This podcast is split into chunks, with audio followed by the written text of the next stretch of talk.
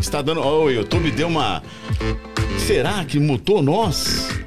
Boa noite a você que tá aí em casa. Nosso muito obrigado. Esse encontro marcado você tem sempre de quinta-feira às 19 horas neste canal. Papo de hoje podcast. Isso mesmo. Você que adentrou pela primeira vez nesse canal, não se esqueça, se inscreva neste momento. Assim você pode participar do nosso chat. Vai lá e acione o sininho para que você sempre receba notificações quando tiver um novo material. Fique à vontade, tá? Olha, lembrando, gente, que todo mês a gente levanta uma bandeira aqui no podcast Papo de hoje. É isso mesmo.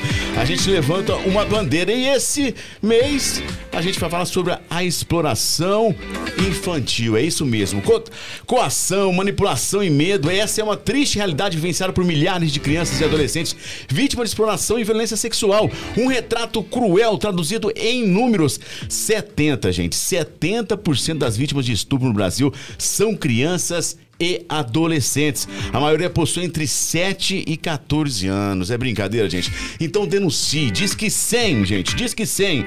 A gente tem que dar, é preciso garantir é, a toda criança e adolescente o direito de desenvolvimento da sua sexualidade de forma segura e protegida, livre de abusos e de exploração sexual. Maio Laranja é a bandeira que o papo de hoje levanta esse mês. Diretor, boa noite. A ausência da Sofia hoje. Estás na bancada. Seja bem-vindo. Boa noite, obrigado pelo convite, estar mais uma vez. E a gente vai se divertir muito. E é isso aí. Valeu! Job Júnior! Job, o Job.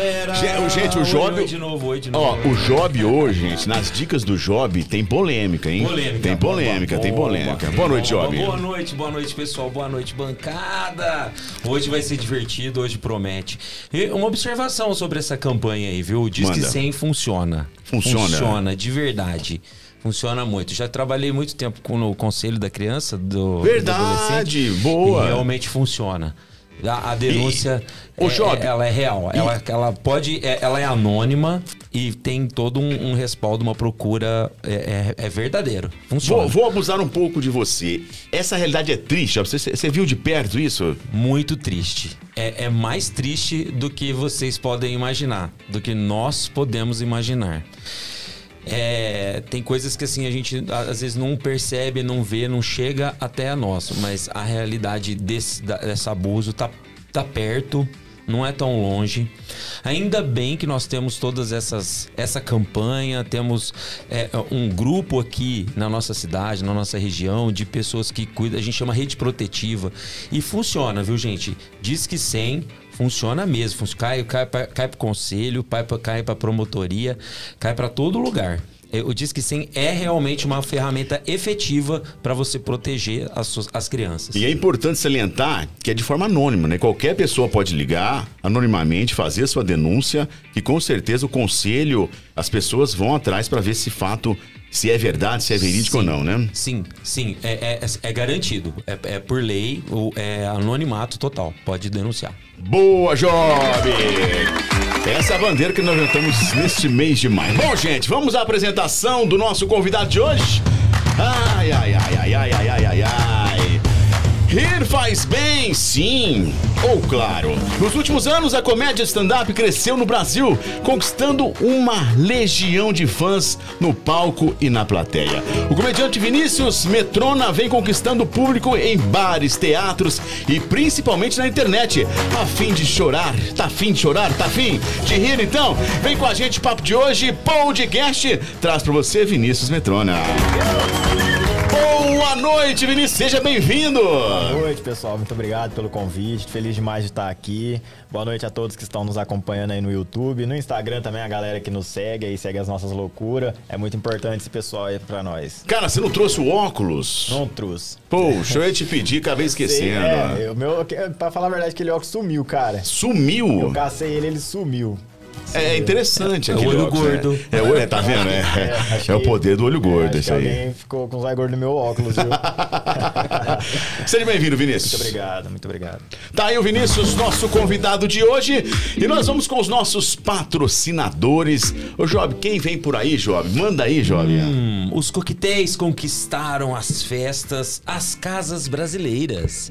E nada melhor do que uns drinks é uma ótima preparação profissional, que garante frescor e qualidade das bebidas. Quem vem com a gente é a Secret Bar Coquetelaria.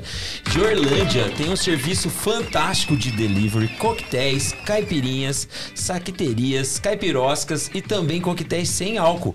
Isso mesmo, você pede os coquetéis e recebe prontinho em sua casa, geladinhos. São sabores únicos E bom, que vão deixar a sua festa ou reunião de amigos ainda mais gostosa.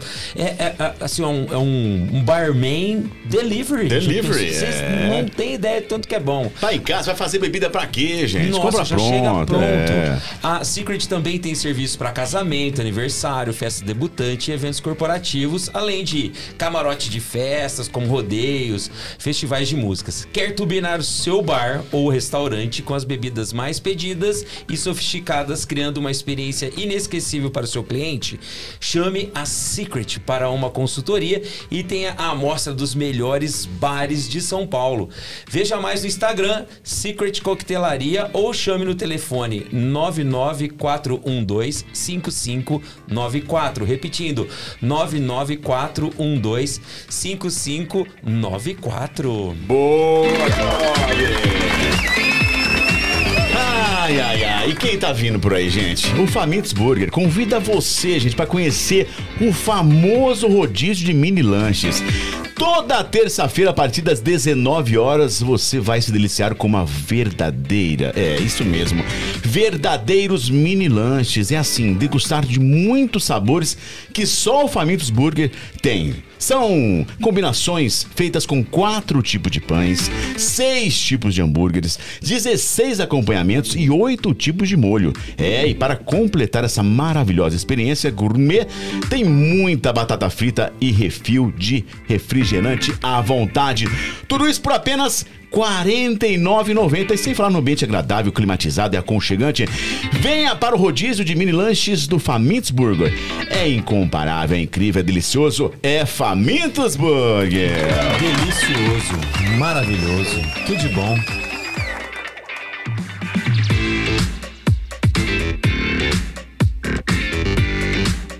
Quem vem chegando pra nós, falar em água na boca, é a nossa queridinha de Salles Oliveira. É Isso mesmo, sabe quem que é, Job? Sei, sei muito bem. Quem que... Já está até aqui na nossa mesa. É a Salles Beer. Plural como o Brasil. De segunda a sexta, das 14 às 18 horas. De sábado, às 9h30 às 18 Fica na rua Capitão Vital Pereira Lima, 245 Salles Oliveira. Tem vários bares revendedores de Salles Beer. Você é só entrar no Instagram e também no Facebook, procurar lá que você vai encontrar o lugar certo onde você encontra a sua gelada da Salles Beer.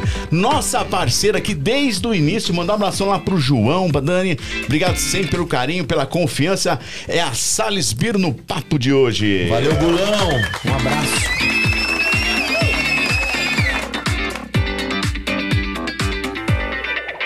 Direto de Nuporanga. Sabe quem vem chegando por aí, gente? O segredo do churrasco é a carne. Na Serbife Boutique de Carnes em Nuporanga, você encontra a melhor carne para o dia a dia e o final de semana especial. São cortes nobres e diferenciados, cheio de sabor, textura e suculência.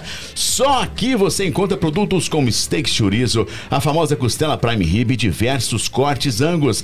E mais, produtos artesanais com a melhor matéria-prima, como kafta recheado com catupiry, bolinhos de tilápia, bacalhau e mandioca com carne seca. Na Serbife você também encontra filés de salmão e tilápia da melhor procedência. A Serbife tem várias opções de espetos gourmet, como medalhão de frango com bacon, cheddar, mandioca com queijo, goiabara com queijo e bacon e muito mais. Serbife Boutique fica na Voluntário Etelvino Borges 552 no centro em Nuporanga. Fones e zap 992806661 ou 992806127. Fala lá com o nosso amigo Júlio ou com a Marília. Obrigado pela participação sempre de vocês.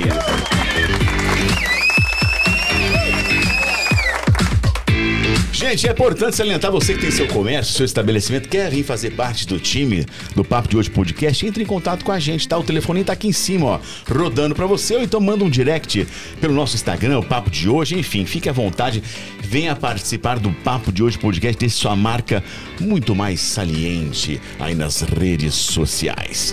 Bom, gente, olha, daqui a pouquinho tem os quitutes chegando aqui do Famintos, lembrando que o nosso convidado leva pra casa tudo isso que nós falamos. Ah, isso é isso mesmo. Leva isso é tudo pra casa. Vai embora recheado, vai embora com o saco cheio, literalmente.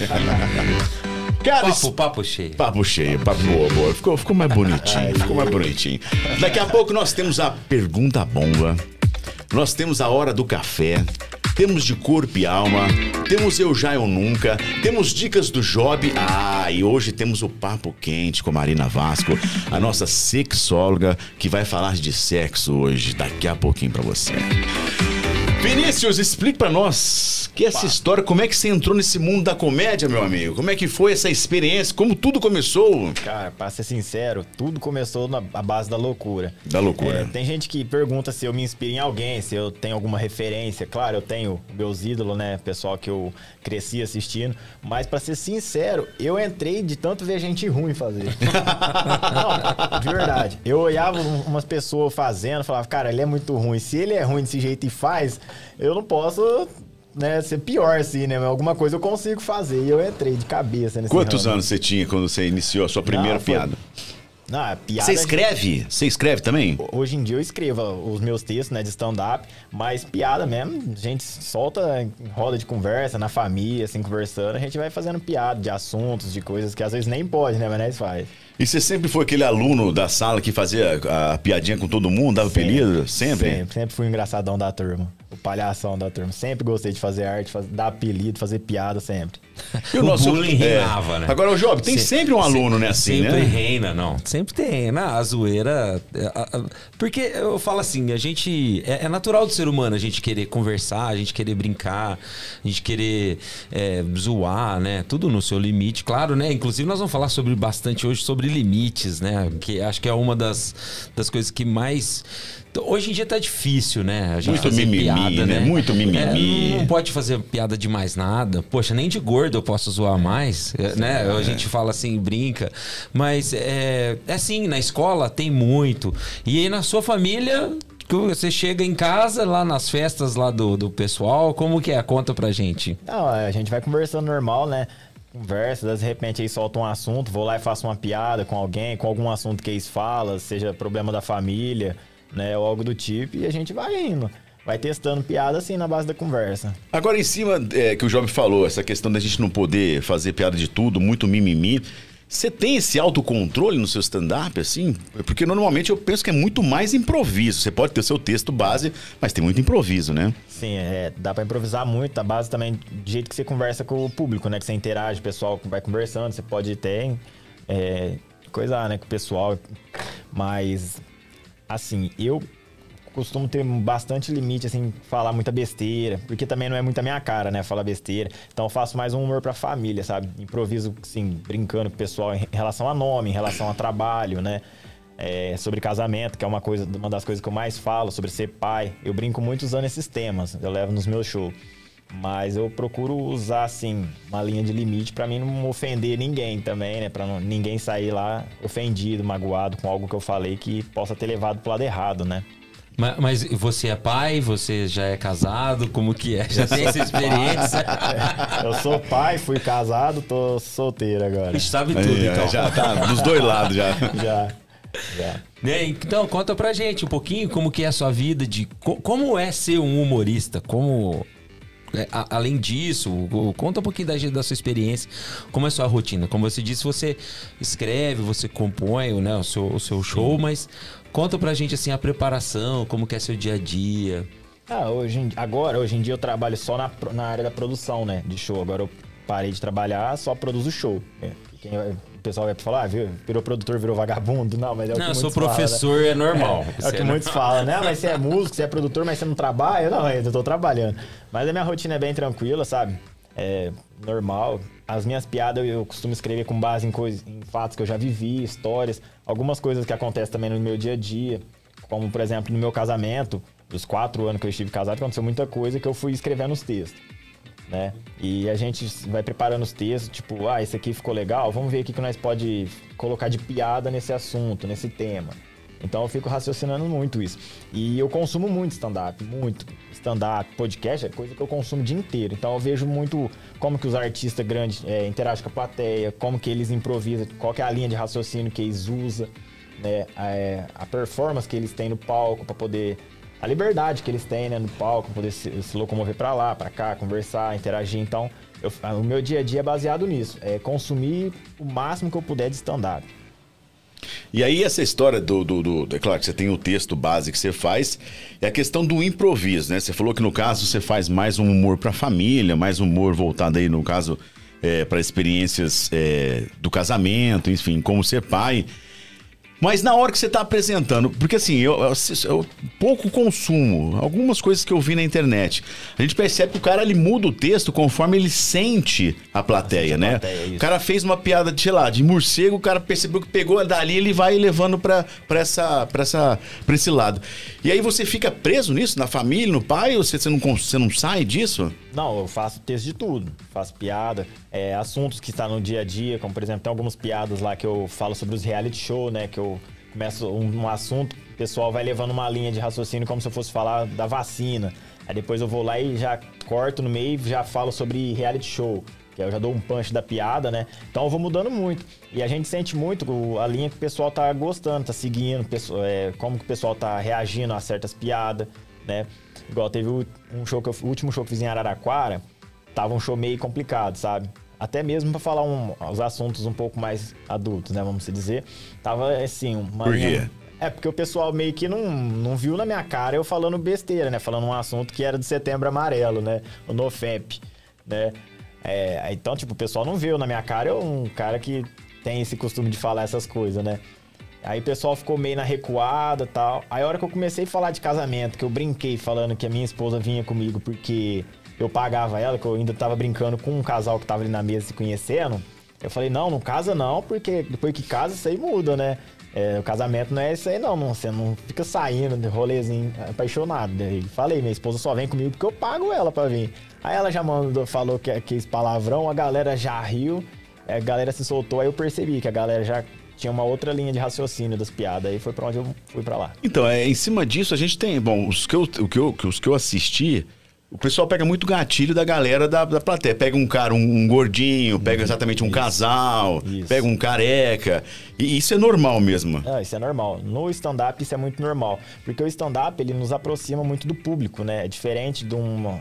chegar lá e fazer piadas escritas, tipo Chico Lorota, no caso, né? O Roberto Edson, um grande humorista, amigo nosso é muito diferente a linha que ele usa como Chico Lorotto como comediante stand-up. Então o stand-up nos proporciona isso, conversar com o público, interagir, saber é, de onde eles veem, por que, que ele está nos assistindo, por que, que eles veem para lá, para cá. Então, assim, é, o stand-up nos proporciona muito isso, da gente poder brincar com o público, saber mais da vida dos outros e, assim, gerando piada, né? Ô Vinícius, como que tá a, na pandemia? Acho que parou, lógico, parou, né? Parou e depois, tudo. e agora? Retornou, retornou 100%? Conta pra gente como que é. Não, agora, graças a Deus, retornou 100%, 100%.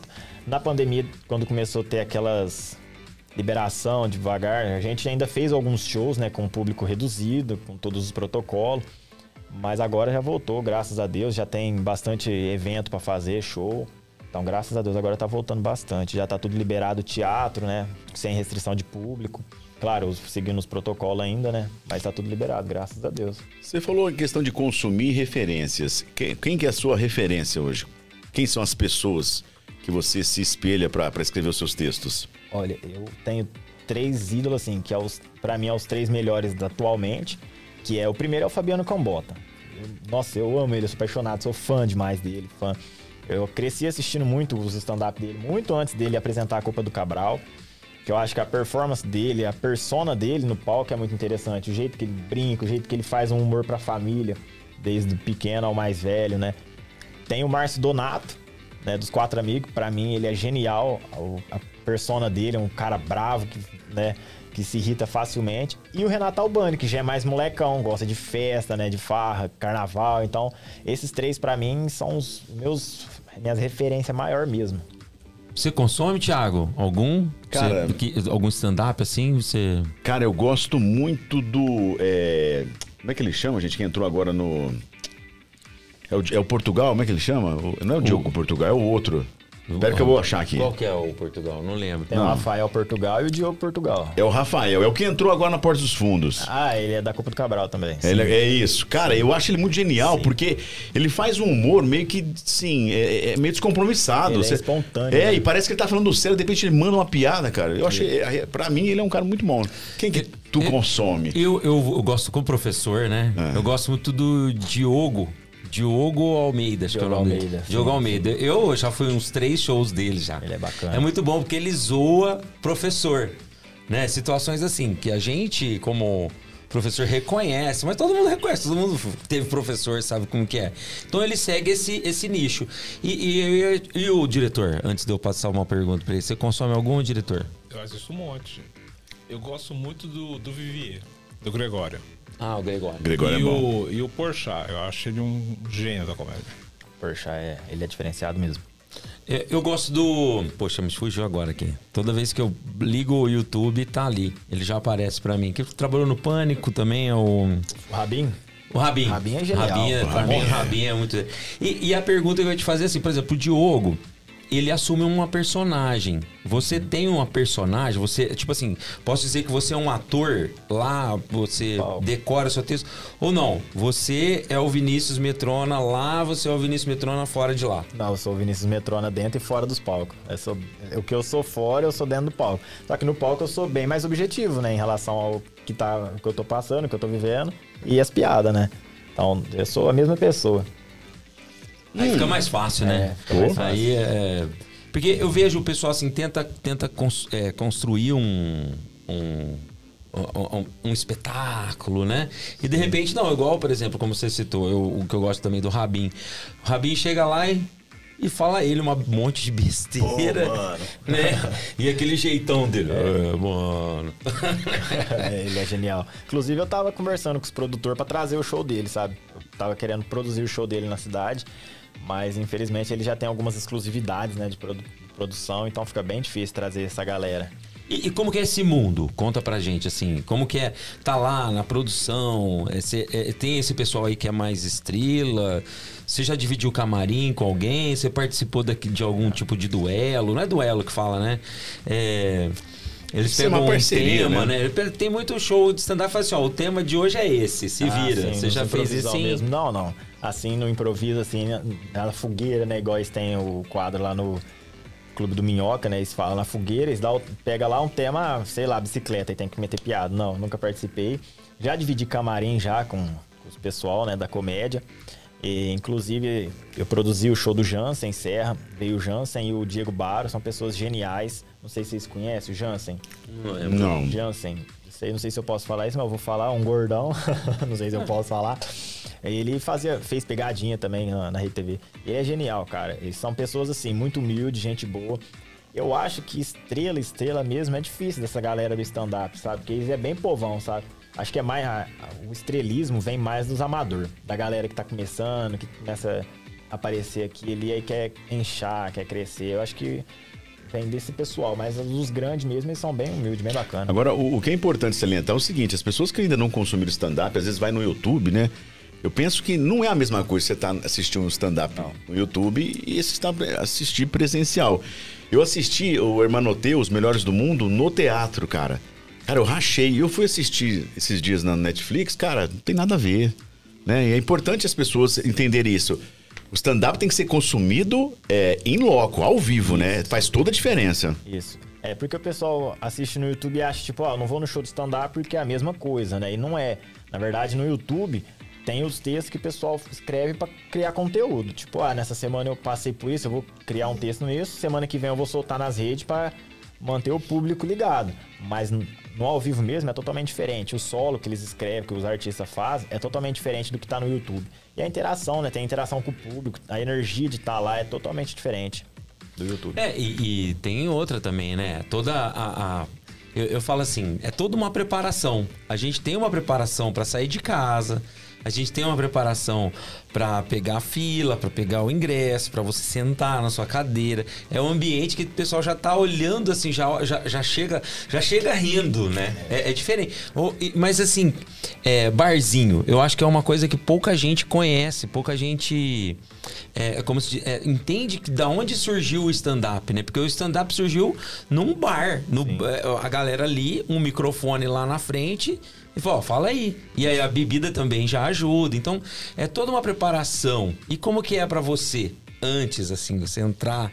Você tem alguma preparação? Você tem algum rito? Como que é? Olha, vou ser sincero pra você. Antes de começar, eu não gosto de falar sobre o show. Eu não gosto que. ba- basicamente, eu não gosto que conversem, porque eu gosto de concentrar, porque eu fico muito nervoso. Muito. Até eu pisar no palco, conversar e o pessoal dar aquela primeira risada, eu fico muito nervoso. Então, tipo assim, eu não falo sobre o show, eu não falo sobre as piadas, eu não falo sobre quase nada antes do show. Pra poder concentrar tirar aquele nervosismo, esse peso, né? De tipo, nossa, o pessoal vem me ver, eles têm que, eles têm que sair daqui feliz. Então eu fico muito nervoso e acabo conversando quase nada.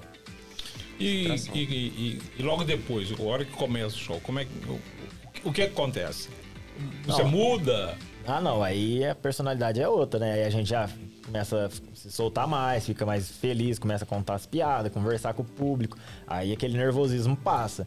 Às vezes dá um nervosismo, tipo, se a gente faz a piada e não segue aquela linha que a gente pensou. Tipo, nossa, né, fez a piada achando que o pessoal ia gostar. Não o pessoal reação. não gosta. Não tem reação. Aí a gente já dá uma recuada de novo. Até a gente ir modelando o show.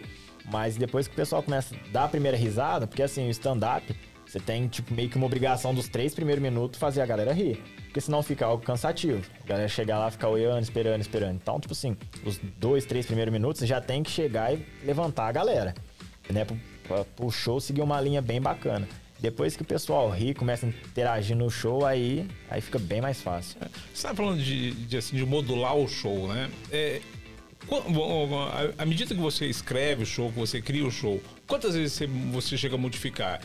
E, assim, por exemplo, você faz um show numa determinada cidade, aquilo que funciona, numa outra não funciona. Como é que, como que esse feeling seu pra... Então, isso é muito importante, né? Essa é uma das coisas que diferencia muito a comédia stand-up. É, esse show que eu fiz em Araraquara, eu fiz essa linha de raciocínio, que eu fa- falando de casamento, até que a minha ex-esposa, no caso, falou palavrão lá e tal. E o pessoal gostou demais. Então, tipo assim, rodou o show certinho. Deu Apre- saudade dela? não. Aí, no outro show, ela foi também, a gente tentou seguir essa mesma linha, só que o público já não abraçou tanto, então já, assim, aí a gente vê onde o pessoal gostou mais, qual foi a- o raciocínio que o pessoal mais riu, mais recebeu, e escreve, fala, não, aqui ficou legal esse ponto, naquele lá não ficou tão legal, então nós vai trabalhar em cima desse. Aí nós começa a mudar o texto, vai modelando, trocando alguns punch, algumas piadas, né, para o pessoal poder abraçar melhor o texto inteiro. Como é que foi essa... Você pode contar pra gente o que, o que aconteceu nessa, nessa piada aí com a, com a, sua, com a sua ex? Que o Ah. pessoal riu? Não, a gente tava... Te surpreendeu, né? surpreendeu porque eu não esperava. E, e ninguém esperava. Então, tipo assim, foi algo foi muito O que, espontâneo. que, tava, o que, que tava rolando? É, eu tava brincando com o casal, né? Falando pra eles, ó, não casa não, que depois não é isso aí e tudo. Foi piora. É, depois pior, depois. Eu Não, falei, falei, eu não, minha casar é esposa. bom. Ah, eu também acho. Quem quiser casar, que case. O problema, o problema é ficar casado. né? É, casar é bom, o problema é ficar casado. Aí eu brincando, eu virei e falei, não, mas minha esposa, ela só vem porque eu pago. Aí ela virou e falou, seu, né? E já mandou o Pode palavrão. falar o palavrão, tem Pode falar? não. Então, Pode, Aí ela virou e falou, seu cu. Nossa, a hora que ela falou isso, o público desabou, né? O bar desabou, a galera veio em cima e começaram a rir. E eu fiquei sem reação, porque eu não esperava isso. Aí foi na onde eu mudei o texto e comecei a falar mais da parte de casamento, de sogra, de família. Essa piada que, eu- que ela falou o palavrão aí, já tinha.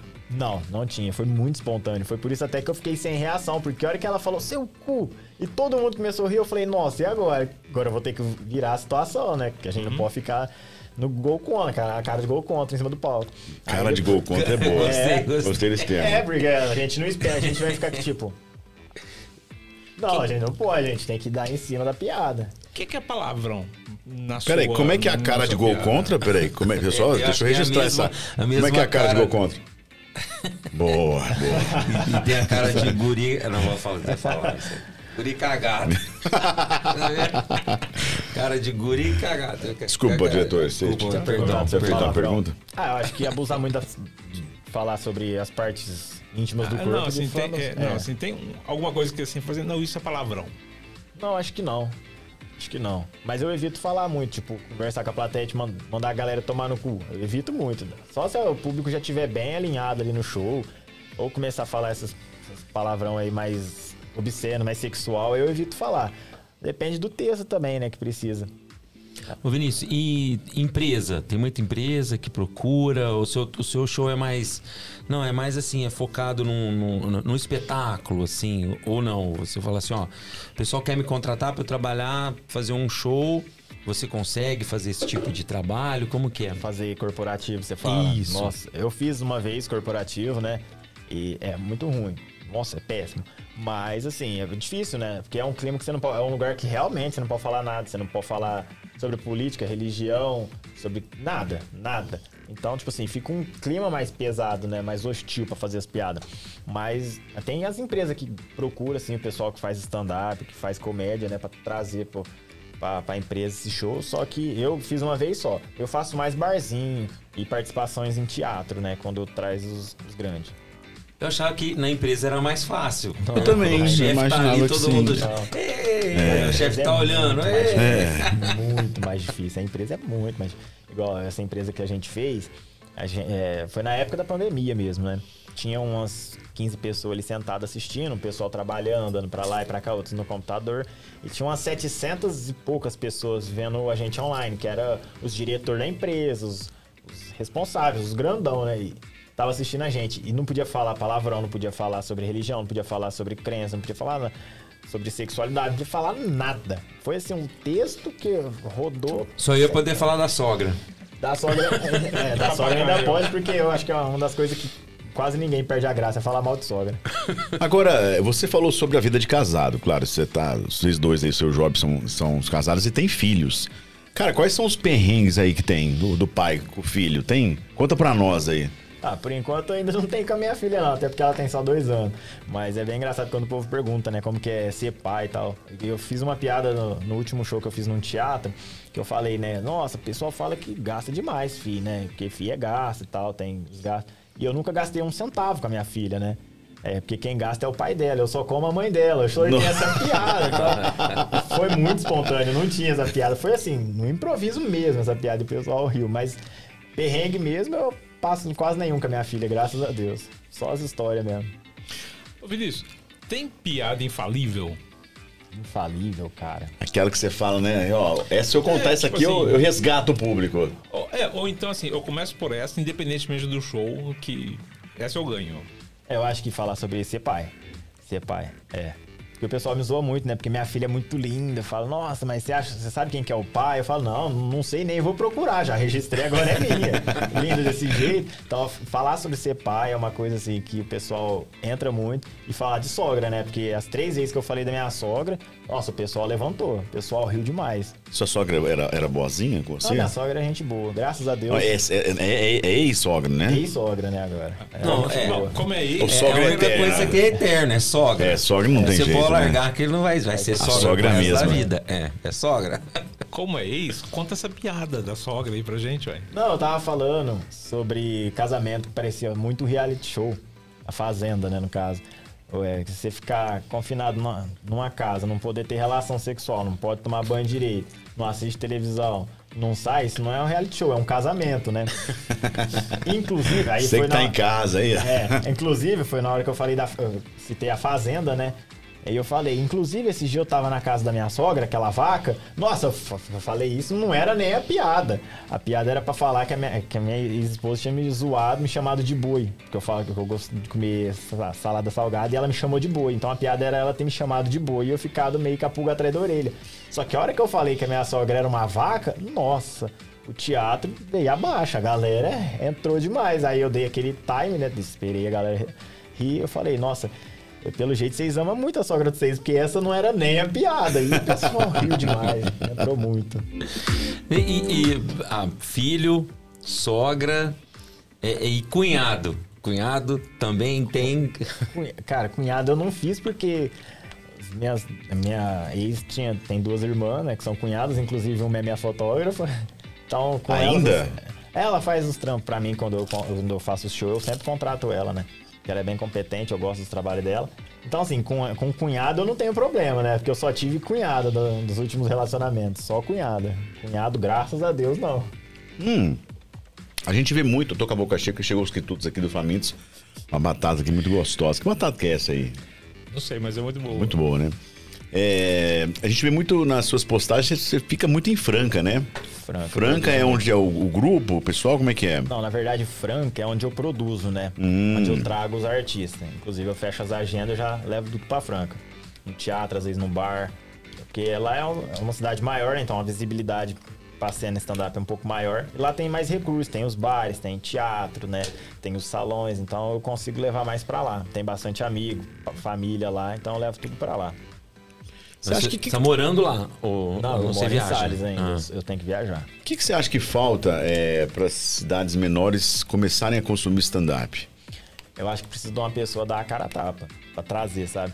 Só que pra isso também precisa da cidade ter recursos, como por exemplo, o cinema, né, o teatro ali, precisa ter uma Um barzinho, de repente. É, eu acho que o barzinho é muito difícil, que o pessoal da nossa região aqui não consome muito. Então, tipo, os bar investir em stand-up pra eles é meio que um tiro nas, nas escuras, né?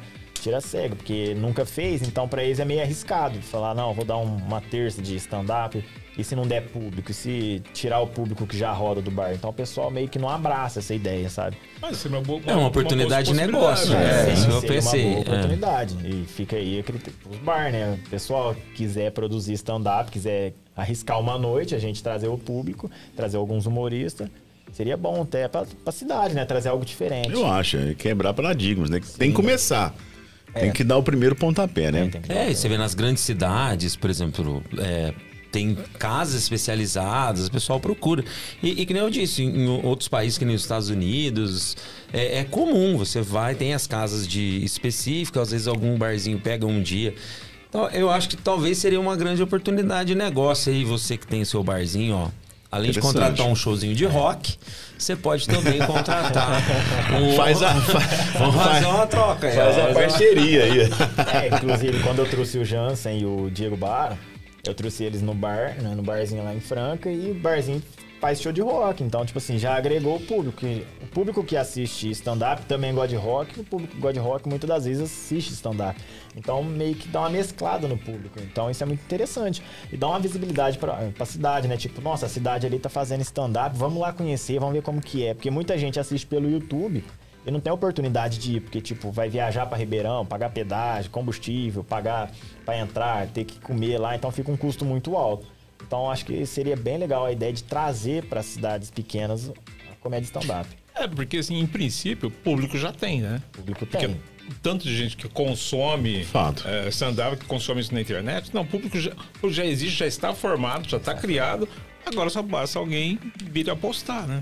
Mostrar. Inclusive, é, eu queria muito que, se tivesse a possibilidade, né? Claro, agora parece que o teatro lá, o cinema lá de Salles, né? Vai estar voltando à reforma. Cine então- Santa Rita. Cine Santa Rita, né? E seria muito interessante trazer no cinema, né? Um espetáculo de stand-up, o pessoal conhecer como que funciona, como que é certinho. E é um evento que, assim, agrega pra cidade, né? O pessoal sai, vai sair, vai consumir, assim, nos bar, consumir coisa da região ali, da, dos, dos quarteirões, né? Então, acho que é bem legal. Gira pra cidade, né? Esse, Na praça de alimentação. Isso, a praça de alimentação movimenta todo o financeiro da cidade, né? E é um evento bacana. Uma hora, uma hora e meia, não é cansativo e não é muito longo também, né? E, e- e perrengue? Você já teve algum? Teve alguma situação assim que você fala assim, hum, deu ruim? Ou aconteceu alguma coisa que você teve que sair? Ou, ou- conta Aquela, alguma... aquela piada que é, tá. É, é a piada errada no lugar errado, né? É, ou então assim, poxa, uma história, se aconteceu, eu, eu, nu- eu nunca imaginei, ou então, ó, essa eu vou levar pro resto da minha vida. Ah, não, ainda não. Por enquanto, ainda não tive essa experiência, não. Nunca deu uma dor de barriga? Ah, dá direto. Isso E aí, aí? já, é- já, é- já que tô acostumado com dor de Mas o barriga. stand-up o cara já caga no palco. é. Não, então já, é, então já tem que segurar, mas dá direto, nervosismo dá direto. Mas perrengue assim em cima do palco, graças a Deus. De uma, fazer uma piada que tipo, nossa, a galera meio que. Não, graças a Deus não. Ainda, por enquanto, né? Mas uma hora vai ter. Tem que ir preparado. E, e deixa eu te perguntar, é, o fantasma, o medo, eu acho que, é, assim, é, acho que hoje o grande vilão de todo artista é o cancelamento. O que, que você acha? Eu você acho. acha que realmente. Porque é mais. Eu acho que é mais fácil ser cancelado, né? Você que é humorista hoje do que ser qualquer outra coisa. Porque. É, é, o Thiago falou, o mimimi, essas coisas, mas o, o cancelamento tá forte, tá presente, né? E, e aí, complicado. você tem esse medo? Ou já foi cancelado alguma vez? Olha, medo eu não tenho, não. Inclusive, eu quero ser cancelado. eu até desejo ser cancelado. Porque se o cara que é cancelado, ele ganha muita visibilidade. Tipo, ah, aparece nas mídias. Humorista Vinícius Metrona foi cancelado porque fez uma piada com um gordo. Aí quem não me conhece vai falar, quem que será esse? Aí vai lá e vai ver o que, que eu, que, o que eu aprontei, vai ver minhas redes sociais. E muitas das vezes a galera que vai pra ver quem foi cancelado acaba ficando, porque gosta do conteúdo. É igual o Léo Lins, que faz piada de. Pô, o Léo. Lins pega pesado pra caramba. É, ele faz humor ácido, né? Que não pode falar mais pesado. Humor negro, né? Então, tipo assim, ele é cancelado direto. E direto o público vê o que, que ele quer, o que, que tá fazendo e acaba gostando do trabalho dele e fica. Mas, mas, é- é- mas, assim, humor negro é um, é um- não é propriamente isso. Ou, ou isso é humor Não. negro. Porque o humor negro que a gente vê, a gente lembra, assim, Monty Python, aquele pessoal, assim, mais inglês americano, bastante coisa. Mas, assim, não é propriamente, assim, falar mal do outro. Muito pelo contrário, né? Não, não. Fala mal de si mesmo Isso mesmo. Pra falar, pra falar, com, pra falar de outro. Assim, é porque, igual nós estávamos falando, essa pessoal da militância, né? Eles associam, tipo, ah, o humor negro é um humor racista. Não é. Quem fala uma coisa dessa? É, tem. Pior que tem. Esses tempo atrás, um bar de Ribeirão Preto sofreu ataques por, por conta disso. Mas por piadas Não, por- de humor negro. Porque eles soltaram o flyer, né? é, Quinta-feira com é, humor negro e tal. Aí o pessoal pegou pesado, falou que eles fazem piadas de racistas, piadas... mimimi então- que nós estávamos falando, É, é. o pessoal que não conhece, entendeu? É, o pessoal que não conhece, realmente. Associa, tipo, a palavra negro só com, com a raça, né? Bom, com a que, vai, que é bom, que, que vale um parênteses aqui. Negro é qualquer coisa, gente é preta. Exato, então... É, Ponto. É, e- e- eu pensado. acho que eu entendi, assim, é, tem uma certa militância que fica é, de supervisionando, né? Se o pessoal fica, fica olhando, esperando para falar alguma coisa, para cancelar em qualquer aspecto. Seja ele é, racial ou seja ele religioso. É, eles ficam esperando. Ali acontece, ó, pá, se manifesta. Porque é, feliz ou infelizmente, acho que todo mundo hoje tem um- um- uma. Tem, tem condições de se manifestar. Antes não tinha, né? a internet deu Hoje tem. mundo, né? Hoje a internet deu essa ó, possibilidade. E aí eu, assim, é, pelo menos eu penso, porque eu, de certa forma também sou artista, sou professor, né? Então a gente tem esse medo do cancelamento, porque acho que aí dependendo da situação, né? Fica mais difícil. Agora acho que é pro humorista, eu achava que era o contrário, mas acho que pro humorista tá- talvez é até bom, porque aumenta a visibilidade, né? É, porque na verdade o cancelamento, tipo, vai trazer visibilidade pelo que nós fez, né? E às vezes nem é uma coisa escandalosa. Então o pessoal vai olhar e falar, ah, isso aí nem foi tão escandaloso. E Agora é a ficando. cultura do descancelamento. Tem Não, é o quem- cancelamento e o descancelamento. Quem foi cancelado recentemente foi o campeão do Big Brother, né? O Arthur, parece que foi cancelado. É, é que assim, ele já vinha cancelado por conta da vida pessoal dele, né? Com a mulher, com a ex-mulher. Mas a mulher. critérios, enxergou- né? Então, É, mas a mulher dele enxergou, sei lá, uma mina de ouro, né? Tipo assim, já que eu tô. Então agora vamos fazer com que ele brilhe. E ele já ganhou Exato. três, quatro vezes mais o valor do prêmio. Então, é, é aí que Pra tá. quem, foi, quem investiu foi ela. Vamos dar um pulinho no nosso chat aí? Opa, João? vamos Parece lá, que tá eu- bombando aí. Tá Mandar um- bombando. Deixa eu os pôr nossos... óculos aqui, porque senão não... É, Já, deixa eu tomar uma água. Senão não vai. não. Vamos lá. Quem aqui, ó? É Alex Rosseto. Explica a briga de Yuri e Du. Salve, caralhas. Esses dois brigam o dia inteiro, gente. É por causa de piada. O Yuri é um dos caras que não aceita piada. E o Du cai matando em cima desse Yuri. É, são são amigos seus, do seu São, são convívio? amigos nossos do dia a dia, dos grupos também do WhatsApp. E é, é a- é a- aquela zoeira tradicional. É. E é aquela Aí coisa, um, não né? ace- um zoa e não, não aceita, é, isso. E é aquela coisa, quanto mais se apela, mais a piada pega. Pior. Isso é igual apelido. É, Igual apelido. apelou aí, pega mesmo. É, que mais aqui? Metrônomo Afonso Padilha de Salles Oliveira. Nossa, o Afonso Padilha da, na versão pobre, né? na versão pobre. Ah, é. Metrona, conta aquela vez, Carlos Eduardo, ó, É, Metrona, lá, tá conta? Aí, aquela vez que você foi no carnaval e conheceu uma guria, daí no outro dia você pediu ela em namoro e colocou aliança. Como assim? Ô, louco, em 24, em 48 24 horas. horas. Porque não tinha, não tinha outro jeito. Eu fui no- a gente foi no carnaval, tinha acabado de chegar de um show da acabando. Ele me ligou, vamos no carnaval? Eu falei, ah, vamos. Aí eu conheci essa moça, fiquei com ela. Na primeira noite, que é, tipo assim, eu pensei, vai ser só um beijo, é carnaval, um beijo e tal. Aí eu, gente, deu um beijo, eu saí. A hora que eu saí, eu fiquei com outra moça. Ela veio pra trás, já me grudou pro braço, já me puxou, ficou a marca das unhas dela. Ela falou, mas você tá me traindo e tal. E nós ficou a noite inteira. Aí ela deixou um chupão no meu pescoço que parecia, não sei, parecia um pedaço de uma mortadela, assim, ó. E ficou. Eu falei, agora não, agora eu não namoro mais ninguém com esse Quase chupão no pescoço. delito. Acabou o carnaval. Acabou o carnaval, acabou tudo. Aí a gente acabou se conhecendo melhor, acabei namorando ela. A gente namorou bastante tempo ainda, um ano quase. Como é que ela chamava? Paloma. Paloma. É, quem aqui? Vinícius Gabriel chama. Ah, Vamos lá. Quem Vinícius. mais aqui? Deixa eu ver. Elaine Cristina. Boa noite, Tiago. Saudade. É, Júlia Teixeira, lindo! Arrasa, Ah. amigo. O pessoal tá sendo bem pago, né? Vai ter churrasco no final de Tá semana? bem pago pra fazer essas Ah, propagandas é, enganosas. então é, ah, então tem o financiamento. Agora entendi. Franciel Zelim, salve. Cerejinha, um Aí, abraço pra todo mundo. Olha Cerejinha. só, vamos Isso, participando aí, gente. gente boa e quem não segue o canal, por favor, segue a gente aí, aí. compartilha, indica pra todo mundo. Olha, gente, lembrando que daqui a pouquinho nós temos nossos blocos. Nós temos a Hora do Café, temos o Eu Já Eu Nunca, temos De Corpo e Alma e temos a famosa Pergunta Bomba, que é o momento que a gente, óbvio, a gente dá toda a liberdade pro nosso convidado aqui. A gente tem quitutes, tem água gelada, tem bebida da Salisbury, mas a gente vai deixar ele constrangido no momento do programa, que é a, a Pergunta Bomba. Então, daqui a pouquinho, se preparem que tem a Pergunta Bomba. Temos polêmica hoje na Dicas do Shopping. Temos é, a nossa dica da sexóloga Marina Vasco, com o nosso papo quente e muito mais. Tem perguntas aí, diretor? Chegou alguma coisa aí no nosso. aqui, acho que ficou uma. No Instagram, no- que Ficou alguém pra trás aí? Aqui no YouTube, acho que tem uma aqui, ó, perguntando. A Márcia perguntou se eu já fiz piada sobre velório. Nossa, e Tem aí? alguma aí, do velório? Não, eu nunca fiz piada com velório. Até porque não tem graça, né? Porque você faz a piada, o defunto nunca ri.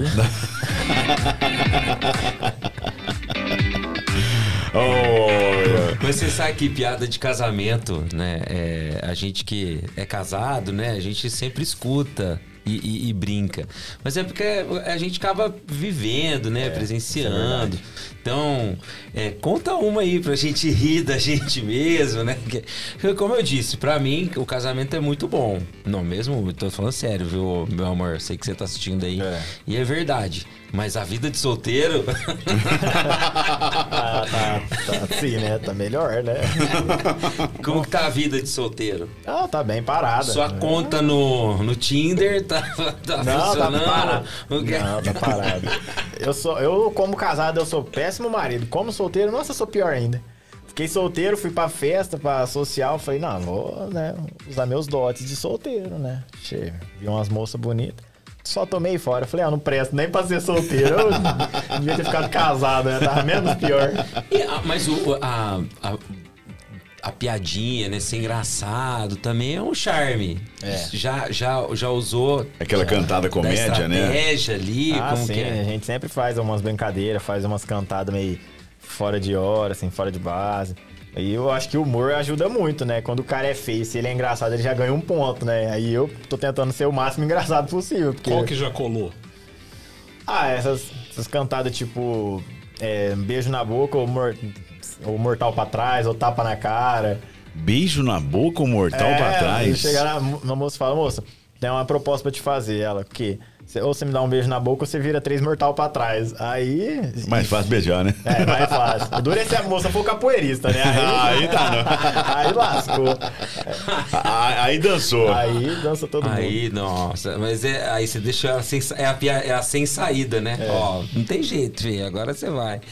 E, cara, mas assim, e, e como que é? no- no- você tá falando que você tá trabalhando, e o seu trabalho é assim, é zoeira, o dia inteiro com o pessoal? Como que é? Como Não. que é trabalhar como produtor? Eu trabalhar como produtor é muito complicado. Eu achava que era mais fácil, mas é muito difícil. Porque a gente é que tem que fazer o show rodar, né? Então, tipo, a gente tem que correr atrás de patrocínio, a gente tem que correr atrás de tudo pra poder receber o artista.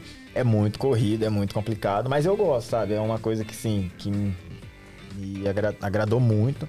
Apesar de eu gostar muito de fazer a comédia, de fazer piada no palco, eu gosto mais ainda de produzir o show, de estar nos bastidores, sabe? Porque eu acho que a parte mais importante é os bastidores, que se os bastidores não rodar certo, o show vem abaixo. E tá sendo muito legal, sabe? Eu tô gostando bastante. Apesar da correria do sufoco, que é você produzir um show, ter que correr atrás de ingresso, de, de tudo que envolve aquele show, é gostoso, é bom. Um stand-up dura mais ou menos quanto tempo? Ah, no máximo uma hora e meia, né? Porque senão fica muito cansativo. Geralmente o pessoal que faz solo é 50 minutos, uma hora. E sempre tem alguém que faz a abertura do solo, né? Que faz 10 minutos, 15 minutos. Então é no máximo mesmo uma hora e meia, assim, pra não ficar cansativo. Entendi. Poxa, eu faço um show toda. Não, eu faço nove shows por dia. Ou Sete, vai. 50 minutos é uma aula. Tem que estar lá fazendo. da- dando piruleta. Fazendo as coisas lá. Falando da Porque. É, não, você precisa. Porque hoje a atenção, né? Pelo menos o aluno, ele perde muito fácil a atenção. E, e no palco, eu ia te perguntar: você faz o show de luz acesa ou luz apagada? Não, geralmente fica com a luz apagada, fica o foco, assim, no artista, né? Porque o stand-up, ele não usa muito recurso de cenário, de coisas mirabolantes no palco. É aquele banquinho, um pedestal e um microfone. Então, o foco mesmo é só o artista ali pra conversar, pra interagir com o povo. É, porque eu falo assim, às vezes a, a- a- se você sentir o público, né? Você ter aquela visão, é, tentar ler, né? a- o público. Eu falo como professor, né? Que a gente às vezes tem que ser também um, um artista ali, você tem que ser de stand-up, você tem que ser tudo ali. Então, às vezes, você olhando o palco, você vê se a pessoa tá de braço cruzado, se a pessoa tá, tá com um sorriso no rosto. Então, por isso que eu te perguntei se a luz é acesa ou apagada. É, geralmente nos teatros é apagado, né? O público fica apagado. Aí quando vai conversar com o pessoal, pede pra acender a luz, pra interagir. Mas nos barzinhos costuma ter aquela meia luz, assim, ainda dá pra ver um pouco do pessoal que tá E assistindo. você prefere é, barzinho ou, ou teatro, palco, assim? O que, que você Ah, prefere? o teatro, né? Porque o pessoal que vai no bar muitas das vezes não conhece o show, não sabe como funciona. Então, tipo assim, no bar o pessoal tá bebendo, tá comendo. Você pegar um bêbado chato, pega. você já pensou? Nossa, Deve ser terrível, Não, né? É horrível. Começa a conversar coisa fora de básico, fora de hora, vai atrapalhar. Chega a atrapalhar, né? Então o bar ele tem essa dificuldade, porque o pessoal passa pra lá, vem pra cá, pega cerveja, é garçom passando, então dá uma atrapalhada, né? Dá uma quebrada. Mas o teatro, óbvio, é muito melhor porque o pessoal já vai centrado naquilo. Fala, não, eu vou vir pra sentar e assistir e escutar, não conversar. Então gera uma tensão maior, né, Pra poder fazer as piadas. E, seu- e a sua interação com o público? Você interage? Tem um momento que você pede, você faz alguma coisa com eles, pede para eles participar ou depende? Né? Assim, ah, ou não, o show tem que ser tantos minutos, é cronometrado, como que é essa parte? Depende porque é, quando nós vamos fazer uma abertura de um, de um artista grande, às vezes a gente tem 10 minutos. Então, em 10 minutos a gente não tem como bolar aquela interação pessoal, tipo, ah, você veio da onde? Você trabalha com o quê e tal? Qual que é seu nome? Não tem muito desse tempo. Então a gente tem que rodar o texto que a gente já tem que sabe que funciona, né, Pra entregar o pessoal já animado. Agora quando é tipo um show, ah, você tem um show seu aí 40 minutos, aí dá pra improvisar, dá pra entrar brincando com a plateia, né, interagindo. Mas quando é cronometrado 5 a 10 minutos, aí já é mais difícil, aí já não tem como não. É, e e é, programa de televisão, tem, você já participou de algum ou gostaria de participar de algum? Qual que você acha que seria o mais legal assim para você participar? Ah, ou até mesmo uma- um sonho que você queria? Ah, é pra ser nossa. pra ser nossa. Pra ser nossa. cara, na Praça é Mas Nossa. tem que ter bordão, você tem um bordão? É, não, tipo, a gente teria que trabalhar em cima disso, né? Fazer um, um personagem em cima disso, porque lá é personagem, né? Tipo, o Diogo Portugal faz lá também. Mas seria mais personagem. Mas programa de TV, assim. Os do SBT tudo, que eu sou fã, né? Eu assisto desde criança. Mas a Praça Nossa, pra mim, é o, tipo, seria a realização de todos os sonhos. Chegar, Agora- pelo menos conhecer. Vinícius, o que, que você fala sobre o humor carioca do Zorra Total? Nem sei se tem, tem Zorra Nossa. Total ainda. Não sei. Porque assim, um dia eu conversei com um carioca, falei sobre o Zorra Total, os caras adoram o Zorra Total. que Deve ser um humor que o carioca gosta, porque pra nós aqui paulista, eu acho o humor tão sem Não, graça. Eu acho muito sem graça. O Zorra Total. Assim, eu acho que o nicho deles, a forma que eles agem com a piada, eu acho que é muito sem graça. eu Acho. Eu nunca, par- particularmente, eu assistia, assisti o Cacete Planeta muito tempo, né? Mas eram programas que eu nunca gostei do tipo de piada deles, a forma que eles interagiam, a, a perso- o personagem que eles faziam, eu nunca gostei, não. Então eu sempre eu gostei mais da Praça é Nossa, me identificava mais com Ronald Golias, com Zé Bonitinho, Vera Verão, esses grandes assim, ixi, eu adorava eles. Mas São todos assim, personagens. Você já tem um personagem? Você, você tem um, um personagem criado? Então, eu tô criando um personagem. Porque, né, vai que amanhã ou depois Ah, a então oportunidade spoiler. bate na porta. Spoiler. Não, ainda tô em criação ainda, mas já tô criando um personagem. Vai que um dia, né? Nunca se sabe. Vai que cola, né? É, a oportunidade de bater na porta, né? A gente tem algo pra fazer. Mas já tô criando algo também que possa parecer mais comigo, né? E, e desses personagens, qual que você gosta mais? Em qual que você. Se, se, por exemplo, você falou Zé Bonitinho, né? Você tem algum que você gosta? Não, esse aqui é 10, esse é top. Atualmente, da Praça Nossa, eu acho que é o Cris Pereira. Ele faz o borracheiro da Praça Nossa. Pra mim, ele é genial. Os personagens todos que ele faz, ele é genial. Tanto no, no stand-up como personagem mesmo criado. Pra mim, hoje, ele é um, um cara, assim, tem evoluído muito, tem mostrado um, um grande talento mesmo na comédia. Agora, Vinícius, que, como é que você vê a questão do pânico, né? O pânico, ele quebrou barreiras, né? A gente... Era um humor, assim... é, muitos falavam que era humor apelativo, né? Que era humor que, de repente, era pra conquistar audiência. E hoje a gente assiste no, no podcast ex-integrantes, a gente vê como é que era. Era uma cobrança excessiva, o cara tinha que fazer algo que ele não gostava, o cara tinha que tirar a roupa, tomar tiro de, de, de espingarda, de chumbim. Como é que você acha? Que que você, que- como é que você via o, o, o pânico? Você acha que ele mudou al- al- algum- alguma coisa em relação à comédia, a como se fazia comédia? Olha, o Pânico quebrou muitas barreiras, viu? Acho até é, o tempo, né, que foi feito o programa, acho que muitas coisas ali era mais liberal, né? Fazer, tipo, colocar o, o bola no caixão e pôr fogo. Hoje em dia, se você faz isso numa televisão aberta, Deus me livre, você é escrachado. Então, acho que o tempo daquele programa ajudou muito a liberação de fazer muita coisa. E o amadorismo que eles faziam, eu acho que era o que trazia. Era o Tchan, né? Era o tchan da- das piadas, o tchan das brincadeiras. Porque depois que começou a profissionalizar, igual eles falam, né? Que começou a ter uma cobrança muito excessiva por causa de audiência, começou a entrar muito dinheiro. Então começou a cobrar e começou a ficar chato, porque já não fazia pelo gosto, pelo amor, pela coisa. Começou a fazer pelo dinheiro e pela audiência. Aí foi onde eles foram cansando. Mas era um É, humor o, bem... o Eduardo Stablish, né, por exemplo. Né, no Pânico, ele, pra mim, era o melhor de todos. Né? Em Mas era um, cara, os- é, é um cara pelo jeito odiado, né? Agora ele É. tá no, no- na Globo Morreu o personagem, morreu Não o Ah, mas, sei, mas é um cara, é um cara diferenciado, é um cara muito. inteligentíssimo. E, e era uma coisa simples, né? A- a- a- aquele Fred Mercury prateado, Rapaz. não tinha nada a ver. Não, o cara chegava na frente do segurança, porra. Os caras pegavam pesado, né? Ah, eles pegaram pesado. E era um humor bobo, né? Bobo. Bobo. Não, e, Humor de e quinta aque- série, né? E aquele. Não, era ridículo, mas você você ria demais. Eu, eu gostava muito também do. Da boneca, como é que chamava a boneca? Boneca? Não, não lembro da boneca. Tinha da eu, eu boneca, gostava pô. do, do Poderoso Castiga. Bom também, bom. é, mais bom. ou menos, mais, Mais ou, ou menos. menos. É, tô meio chateado. sabe Era, era assim, é? era um humor bobo, mas não era assim um humor ingênuo, né? Porque Não, muita coisa assim do que você tava falando assim de- da Praça é Nossa, até do da escolinha do professor Raimundo, que, pô, cara é fantástico, Foi né? fantástico também. É, então assim, eles tinham um humor, um humor mais ingênuo. O que que- como é que você vê esse... Do Pânico, você fala? Todos? Não, pode, isso, faz uma, faz uma relação do, do com esse humor ingênuo com esse humor assim, mais apelativo, como o Thiago Ah, disse. é, é difícil, né? Assim, assimilar um com o outro. Eu acho que, como a escolinha do professor Raimundo, realmente era mais ingênuo, mais brincadeiras, mais família também, né? Porque era, agregava todo o público.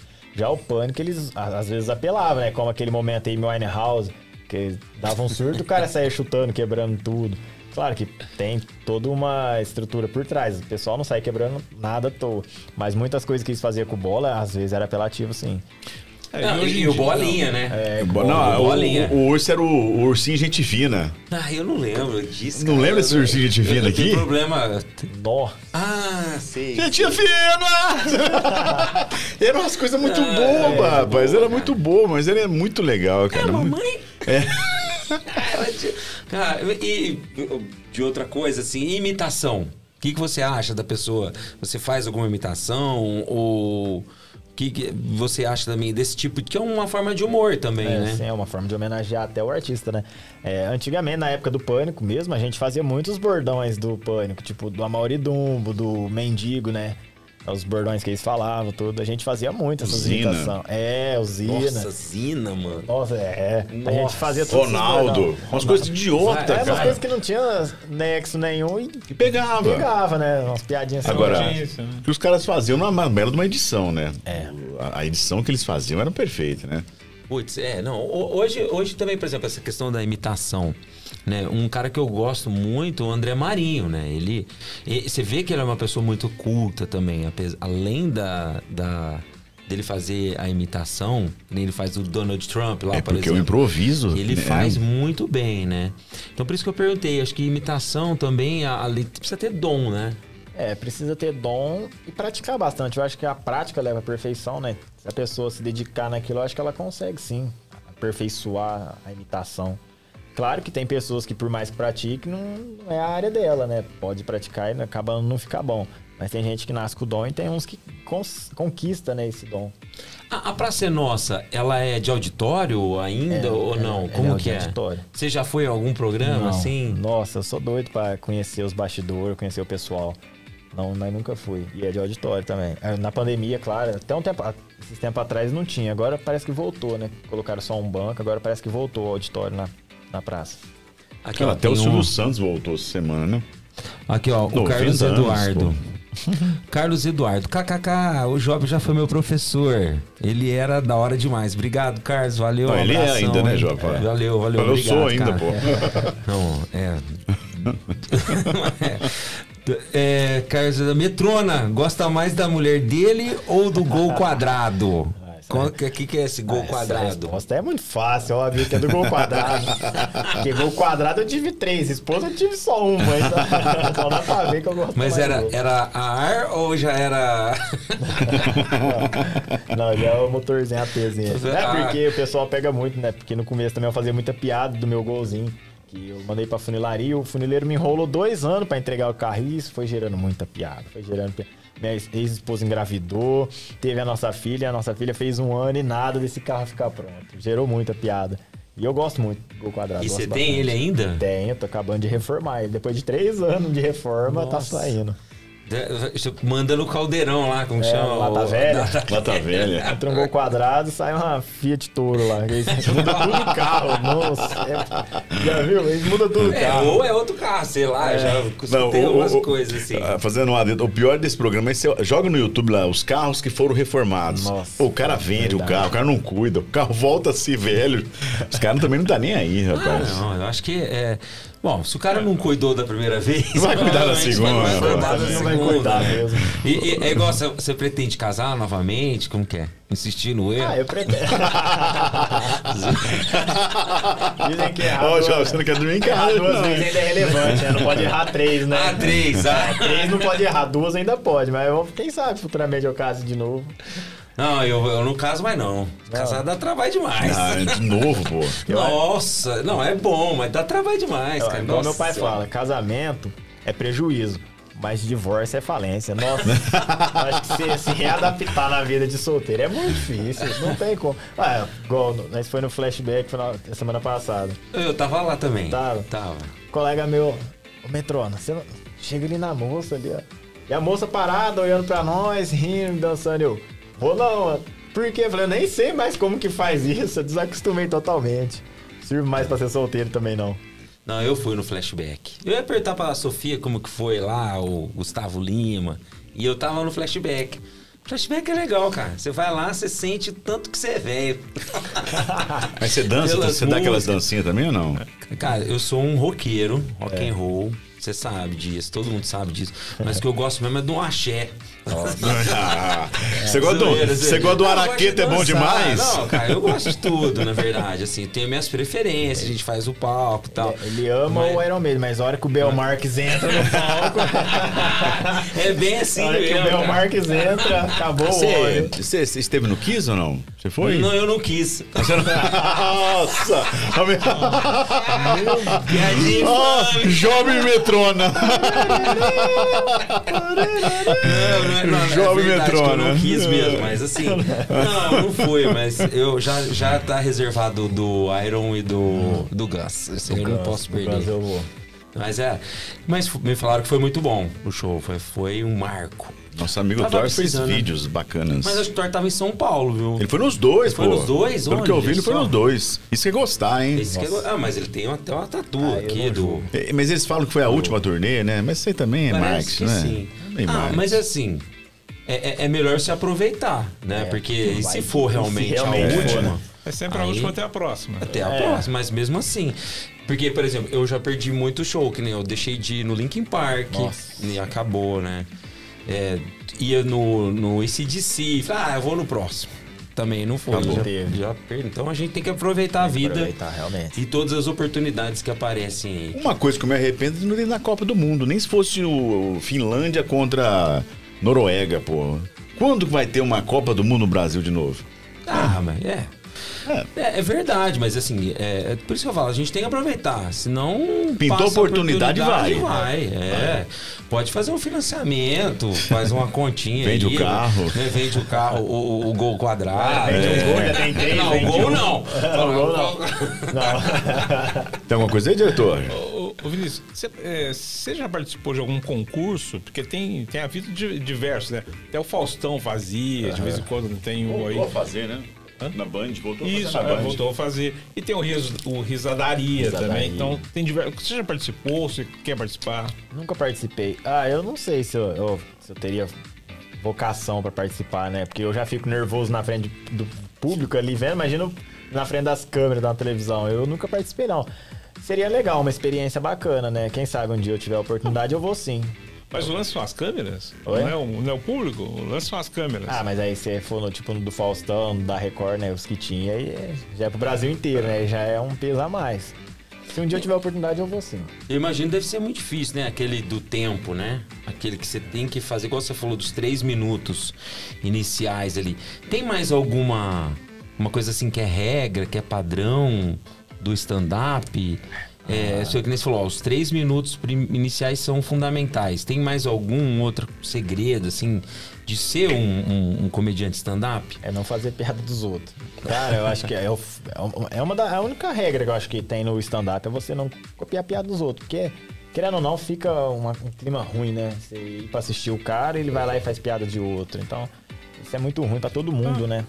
Vai ser piada que vem sendo reciclada há pelo Isso. menos uns 70 anos. É né? igual música, né? Não, a música. é, a música tem. Tem, tem particularidades, né? Agora, agora A piada. piada é- Piada velha, que é coisa mais velha que piada velha. né? É, porque igual o stand-up, por exemplo, eu vou falar muito de mim. Então, tipo assim, Sim. tem como um cara querer roubar minhas piadas. Apesar de que se uma pessoa for fazer a mesma piada que eu, já não vai ter o mesmo time, não vai ter o mesmo sentido, porque a pessoa não viveu. Eu acho que isso acaba estragando um pouco o texto do, do artista. É, é- é o que o Lorota, né? Chico. É, o, o Chico Lorota, ele teve aqui com a gente, Uhum. né? Ele falou assim que mesmo que a piada, mesmo que seja não exatamente a mesma piada, mas o timing vai ser diferente, Vai. a forma de. Então, assim, no final vai ser uma outra piada, né? Sim, acaba sendo uma outra piada. Mas tem muita gente que acaba associando, né? Tipo, ah, essa piada é do fulano ali. Ou ah, essa piada é daquele lá e tal. Então já dá uma quebrada. O pessoal já meio que se perceber e dar aquela quebrada no humor, aí o clima do show já vai pesando muito. E, e você acha que tem essa questão também? Ah, eu gosto daquele, daquele humorista e qualquer coisa além daquilo eu não aceito. Você já, já sentiu esse tipo de coisa? Tipo assim, um- uma torcida especial sobre alguém? Você já sentiu esse tipo de coisa ou não? O pessoal é bem aberto? Não, tem muita gente que, tipo, ah, eu gosto, sei lá, do Afonso Padilha, eu vou só no nicho do Afonso. Tem muita gente que faz isso, né? É igual música também, muita gente que, ah, eu sou só do rock, vou só no rock, eu sou só do axé, vou só no axé. Tem sim, tem muita gente que abraça só esse nicho e fica nessa bolha, né, vamos dizer. Mas eu não tenho muito disso não, eu, eu gosto de todos os estilos. Bom, vamos dar um pulinho nossas dicas. A nossa hora do café. Estão preparados aí já? Tá preparado aí, diretor? Não. Ó, o Eduardo Opa. Bo- Barros Vila finalmente apareceu, hein, Cláudio? E ó, palminhas. Vamos colocar a câmera nele. É, o Eduardo é amigo nosso, amigo meu. muito Manda um tempo. abraço pra ele aqui, ó. Abraço, Eduardo, mas assim, saiba que eu tô pedindo desculpas por isso. né? Do fundo do coração. Bom, vamos com a nossa hora do café, esse momento que a gente troca experiências do que nós consumimos durante a semana, seja um filme, seja um livro, uma música, enfim, um prato de comida, qualquer coisa. Participe com a gente também, se você de repente tem um filme que você assistiu, que manda pra nós, no nosso direct no Instagram, ou então aqui no chat, manda a sua. Compartilha com a gente, é importante. Muito legal isso. Bom, gente, eu vou começar. Eu quando era muito pequeno, não na altura, mas na idade. Barbacena? É isso. Cara, eu comia muito um chocolate que vendia na escola e que eu era muito apaixonado. Eu chamava esticadinho. Vocês já comeram Nossa. esticadinho de morango? Não conheço, não. Pois está. pois estava. Pois, estava eu no mercado e me deparei com um tablet. Tablete. Lançaram um tablete esticadinho. Então, rapaz, aquilo me veio na memória aqui, porque eu ficava revoltado, porque só vendia aquele tabletinho pequenininho. Agora virou esticadão. Exatamente. E você, aquilo era tão difícil de descascar que por fim você mordia, já arrancava, comia o papel. Hoje não. Ele tem dar em forma de tablet. Então, pra você que é da época do esticadinho, agora no mercado tem um esticadinho que é o esticadão tablete. É maravilhoso, é uma mistura de chocolate com morango.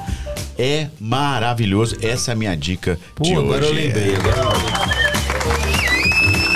Quem vai, quem vai? Tem que é para o eu ímpar. agora eu vi. Quem Não, vai? diretor, por diretor, favor. Diretor, Sua vez agora. Diretor, é- dá aquela dica que você me deu. É verdade, do grupo, da série, Ah, do da Batman. série? É. legal. É, é que, é que assim, não, eu não ouvi inteiro. É o seguinte, é, pessoal, houve. é, é, foi, foi, foi criado um, um podcast sobre o Batman, uma, com a história do Batman. Só que essa história se passa no Brasil. E só com atores brasileiros, quem faz o Batman é o Rocco Pitanga. E quem faz. eu esqueci o nome da personagem. Também é a Camila Pitanga, Tainá Miller. Então tem um pessoal muito joia. E só que esse Batman, é, na- nessa história, ele é um investigador forense. Como é que fala? É, exatamente. Isso, um né? detetive. Isso, investigador forense. E, e o, o pai dele é o diretor do hospital.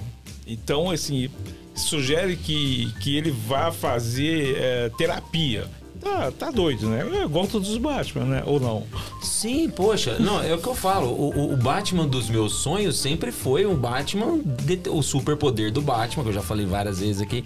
é Ele é ser um detetive, uma pessoa porque- inteligente. é Quinta-feira, mundo. quinta-feira você quase agrediu aqui o Maisena porque ele foi falar que, o, que era, ele era rico. Não é, bem assim, né? exatamente isso, novamente. E, e- e eu achei legal, Cláudio, a sua dica lá no. Porque, eu- nossa, uma plataforma diferente. Sim.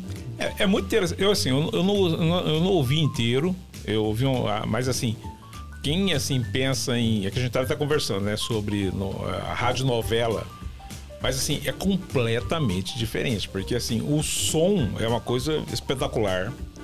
Ah, os efeitos são fantásticos. Então, assim, você é como se você estivesse assistindo um filme e em vez de de, de tá, e, tivesse sem, sem a TV. É, ser um audiovisual, só só o áudio. É impressionante, é impressionante. Como é que chama?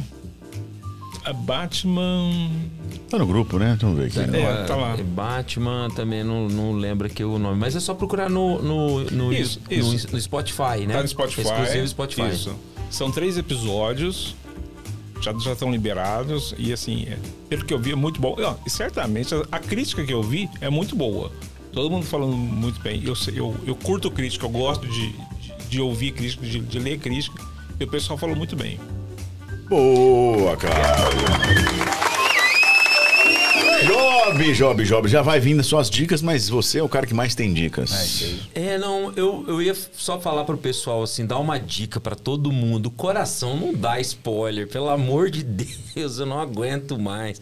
Eu tô fugindo das redes sociais esses dias porque eu não consegui ainda assistir o Doutor Estranho. Então, por favor, gente, não, não, nossa, o pessoal parece que faz questão. Né, de, de começar. a Mas assim, você que não assistiu ainda o, o- não acompanha, né? Porque tem gente que não conhece o universo cinematográfico. Você quer assistir um, um filme? Poxa, não precisa. Vai assistir, pô, é arte, é gostoso. O pessoal faz pro fã, né? Que a gente chama de fan service. Também faz pra quem quer entender. Fanservice? Fanservice. Fanservice é quando você faz um. um- é aquela hora que. Ou pedaço do filme que o fã tá esperando. Então, por exemplo, o último Homem-Aranha foi lotado de fanservice. Que foi feito pra agradar quem, quem assistiu os, os outros filmes antigos, quem tá nesse universo. O, tem, o fanservice é vida, né? Que nem a gente fala, mas também você que não é fã, você. Tanto que eu, eu tava ouvindo uma crítica hoje no rádio e, o, e justamente o, o- Ele é ator e crítico. Ele falou, falou assim: olha, um destaque que a gente tem que dar pro filme é pro diretor. Às vezes a gente fica preocupado mais com o personagem. Ah, vai aparecer o Homem de Ferro, não vai aparecer, vai aparecer o Dr. Xavier. A gente fica preocupado com a história, esquece que cinema é uma arte. E a arte, um dos principais elementos, né, como humorista, é, também é um artista, um dos principais, se não o mais, é o diretor. E o Sam Raimi é um cara que, poxa, ele teve liberdade total para fazer esse filme, por isso que eu estou na expectativa. E o pessoal tá falando, a dica que eu vou dar é, se você quiser assistir Doutor Estranho, você tem que assistir o Doutor Estranho 1, né, que esse é o 2. É, não pode deixar de assistir o WandaVisão também. É, não pode assistir o What If, tem que deixar de assistir, né? O What If, que é uma série animada da, da, da Disney também. E que mais? Acho que é só esses que são. A própria Disney falou, ó, pra, antes de assistir, recomendo assistir esses, essas partes. O Alif é, é fantástico. Já assistiu? Todos. Não, ficava esperando chegar o dia da semana. É, o Arif é um é uma história, um desenho animado que conta é, como se fosse uma história alternativa. E se, né? E se fosse diferente? E se o, por acaso o Doutor Estranho, se o Doutor Estranho fosse mal, fosse do mal, um vilão, e se o, o Capitão América fosse uma a Capitã América, e assim por diante. É bem legal. É, e algumas coisas que, vai, que tem no, no Doutor Sam, pelo que, pelo que eu vi, tem resvala lá no What If, né? Sim, sim, É, é, tem, é um dos tipo, pontos. Por isso que a própria Disney recomendou assistir esses esses mas eu tô mais na expectativa do Thor, viu? O Thor, nossa, o trailer. O Thor que foi considerado o pior filme de todos, já tá no quarto filme, né? É o que mais teve filme, então é, É a força do personagem, É. né? verdade. Boa, Joy, boa. Vinícius, Oi. preparado tua dica aí pra nós? Cara, uma coisa que eu consumo muito é podcast. Porque o bom do podcast é que ele agrega todos os públicos e a gente aprende coisas de, de diversos assuntos, como por exemplo, o podcast Culito lá que fala sobre avião. A gente aprende muita coisa. Eu assisto muito podcast. Filme eu acompanhava muito a, a, linha da Marvel, acompanhei muito também, da DC, os filmes. Apesar de que o meu super-herói favorito é o Lanterna Verde, né? Acho que ninguém tem esse cara como super como super-herói favorito. Mas fi- filme é porque eu perdi Diferente, meio- hein? Né? Pô, Diferente, né? interessante. Poucas pessoas eu Poucas conheço pessoas, que tem o, favorito como, Como Lanterna Verde, é, eu, eu achei ele o favorito. Apesar do filme dele ter três horas e tanto de duração, eu dormi na Não, não, metade. não, não, não. e- Esse, esse você não pode contar. Esse filme esquece. Tem, tem que tirar ele. É, porque, Tira nossa, ele de tudo. que olha- É igual o, o, o Hulk, aquele Hulk. O, antes daquele que foi no Brasil, eu esqueci o nome daquele lá também foi. o- É com o Norton, né? Ator? Não, uau, não, o Norton foi no Brasil, que foi um outro ainda, que era muito ruim. Foi- mas na verdade foi um dos primeiros que veio assim da, da Marvel pra. Entrou, mas nossa, foi péssimo. Esse aí é até, é até motivo de piada. esse. Ele foi como pior ator, como, né, até ele fazer o Deadpool e ganhar E- é, pouca esse é o cara, premiação. mas nossa, ele. Mas é um personagem É um muito personagem legal. legal, ele é bom. Eu consumo muito stand-up, muita música. Música também eu consumo o dia inteiro, porque além de comediante produzindo agora, eu sou músico também, né? então tem que consumir bastante. Preciso te apresentar uma banda de rock boa aí. Pra É, é. eu gosto de rock. Eu cresci ouvindo rock. Muito bom. Ah, e qual- quais podcasts você indica pra Boa. gente? Pô, cara, o do Inteligência Limitada mesmo, do Rogério Vilela. Muito bom, cara. Ele leva um público, assim, totalmente diferenciado de tudo. É, ele levou o é, Rodrigo Teaser, né? Que, o cover do Michael Jackson. Cara, já fiquei sabendo de coisa ali. Ele é muito bom, esse cara. Ele é bom demais, cara. Eu fiquei sabendo de coisas, de histórias do Michael Jackson que muitas vezes a mídia não fala, né? É, como, por exemplo, o caso que, do estupro, que ele estuprou os jovens. A, FBI investigou o Michael Jackson durante anos. E o FBI é a maior investigação do mundo, os policiais, os melhores policiais do mundo.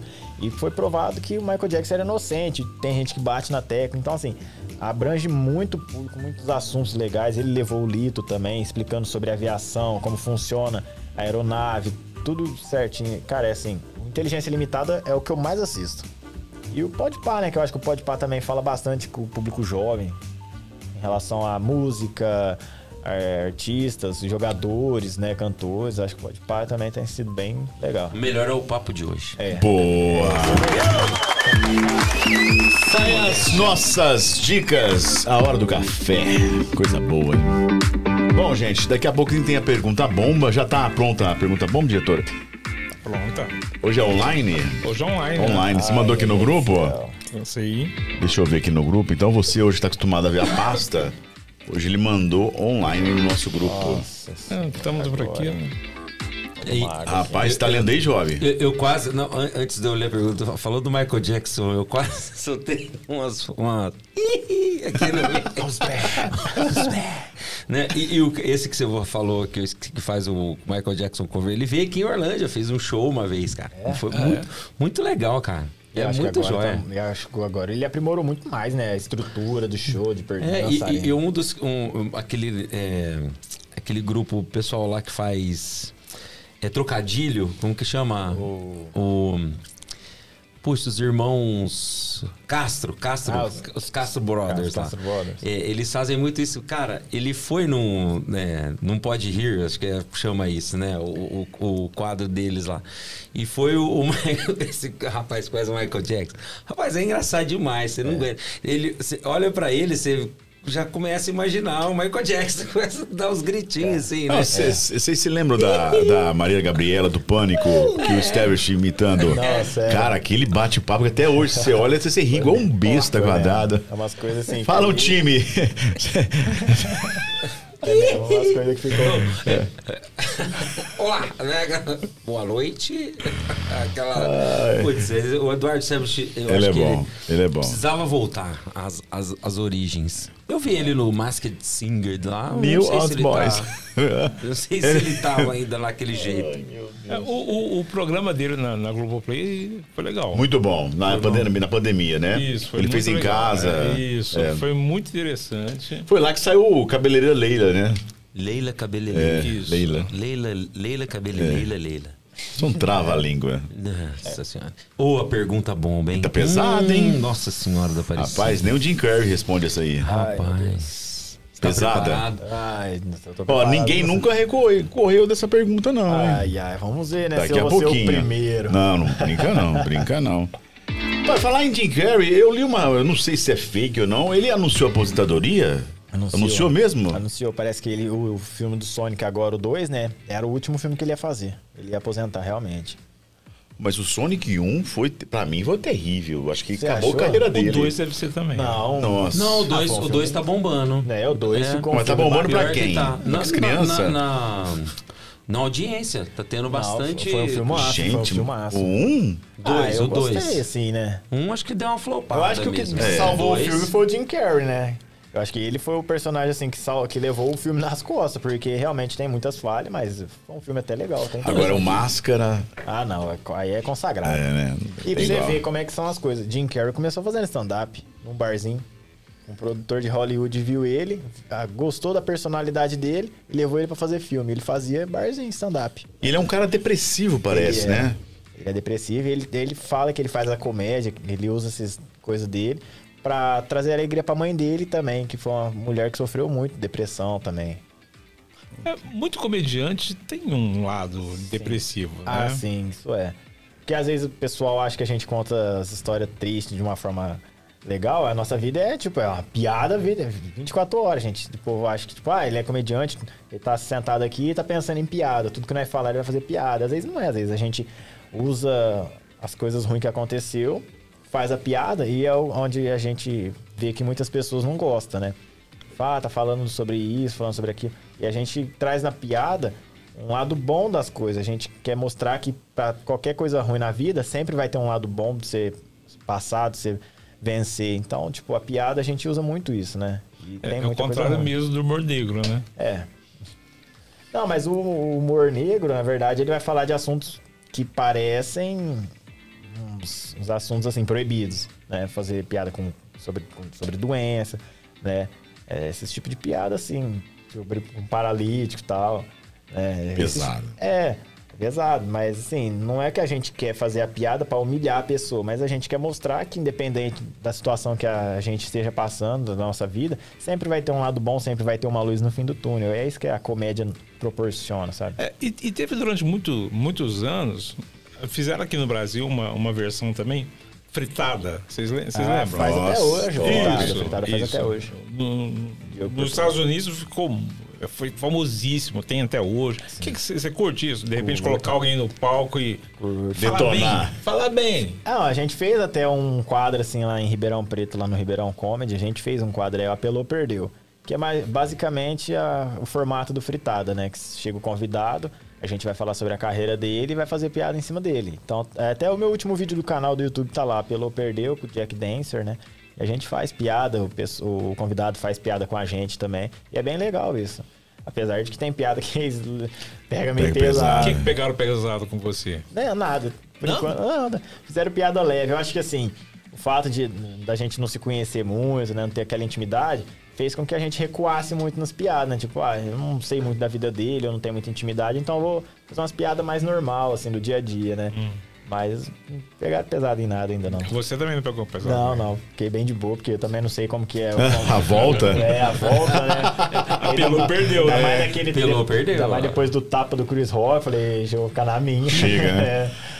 Bom, gente, vamos pra dicas do Job. Job tem polêmica hoje, né? Tem, tem polêmica. Pesada? Pesada. Então, Você que tá em casa agora, vamos para a nossa Dicas do Job. Dicas de cinema com o Job Júnior.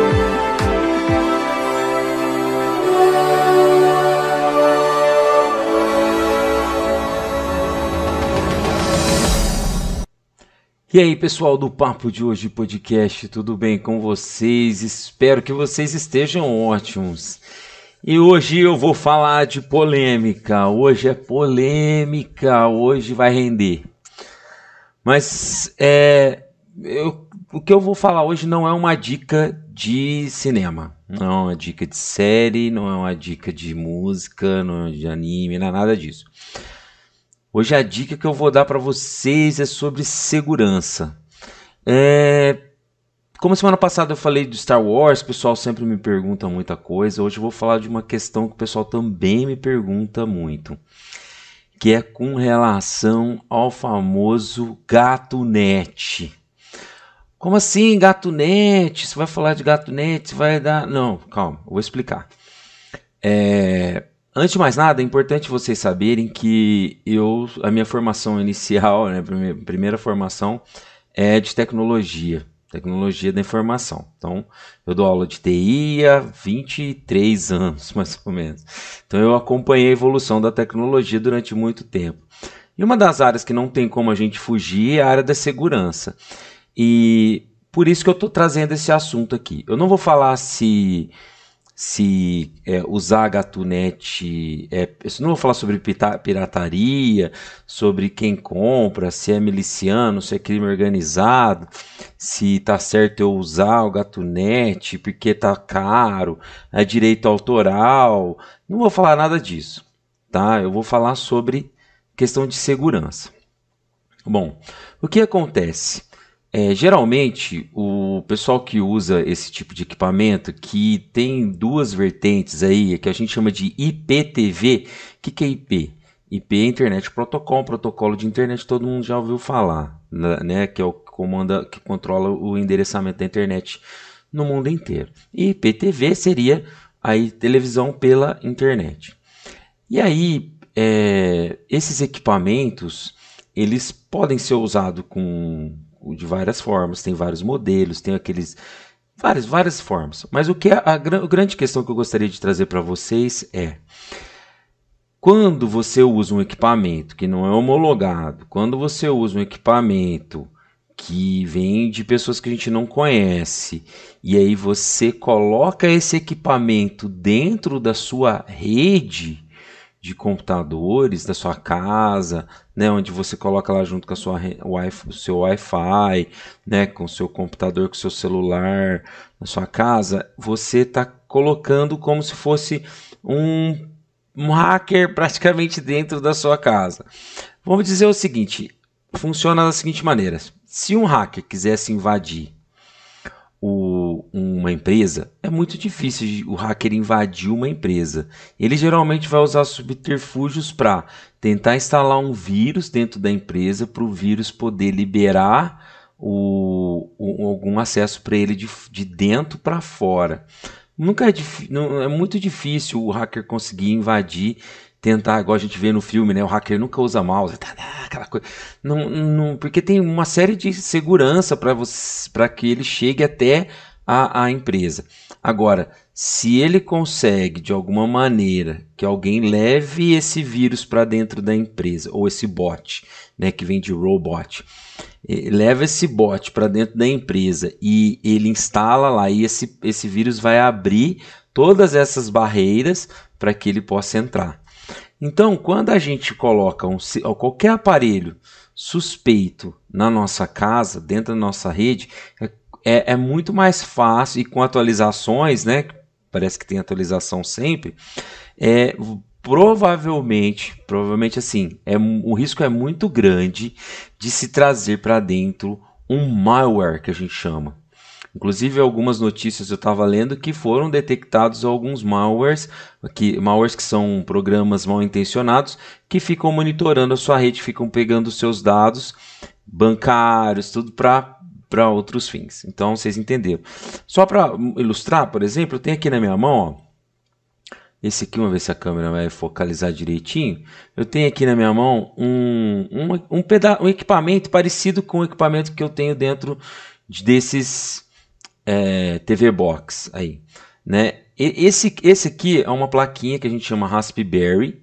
É, eu uso esse tipo de plaquinha aqui, ó, tem para fazer é, videogame, emulador de videogame, a gente usa para fazer robótica e inclusive eu estou usando ele como, como um computador a mais, um desktop, que ele é tão poderoso chama Raspberry Pi. Ele é tão poderoso que ele, ele é como se fosse um computador na palma da minha mão. Só preciso de um teclado, um mouse que eu coloco aqui e também aqui uma, eu posso colocar um monitor, ele vira. Inclusive, eu tenho aqui dentro nesse momento agora que eu estou usando uma versão do Linux é justamente para fazer teste de segurança.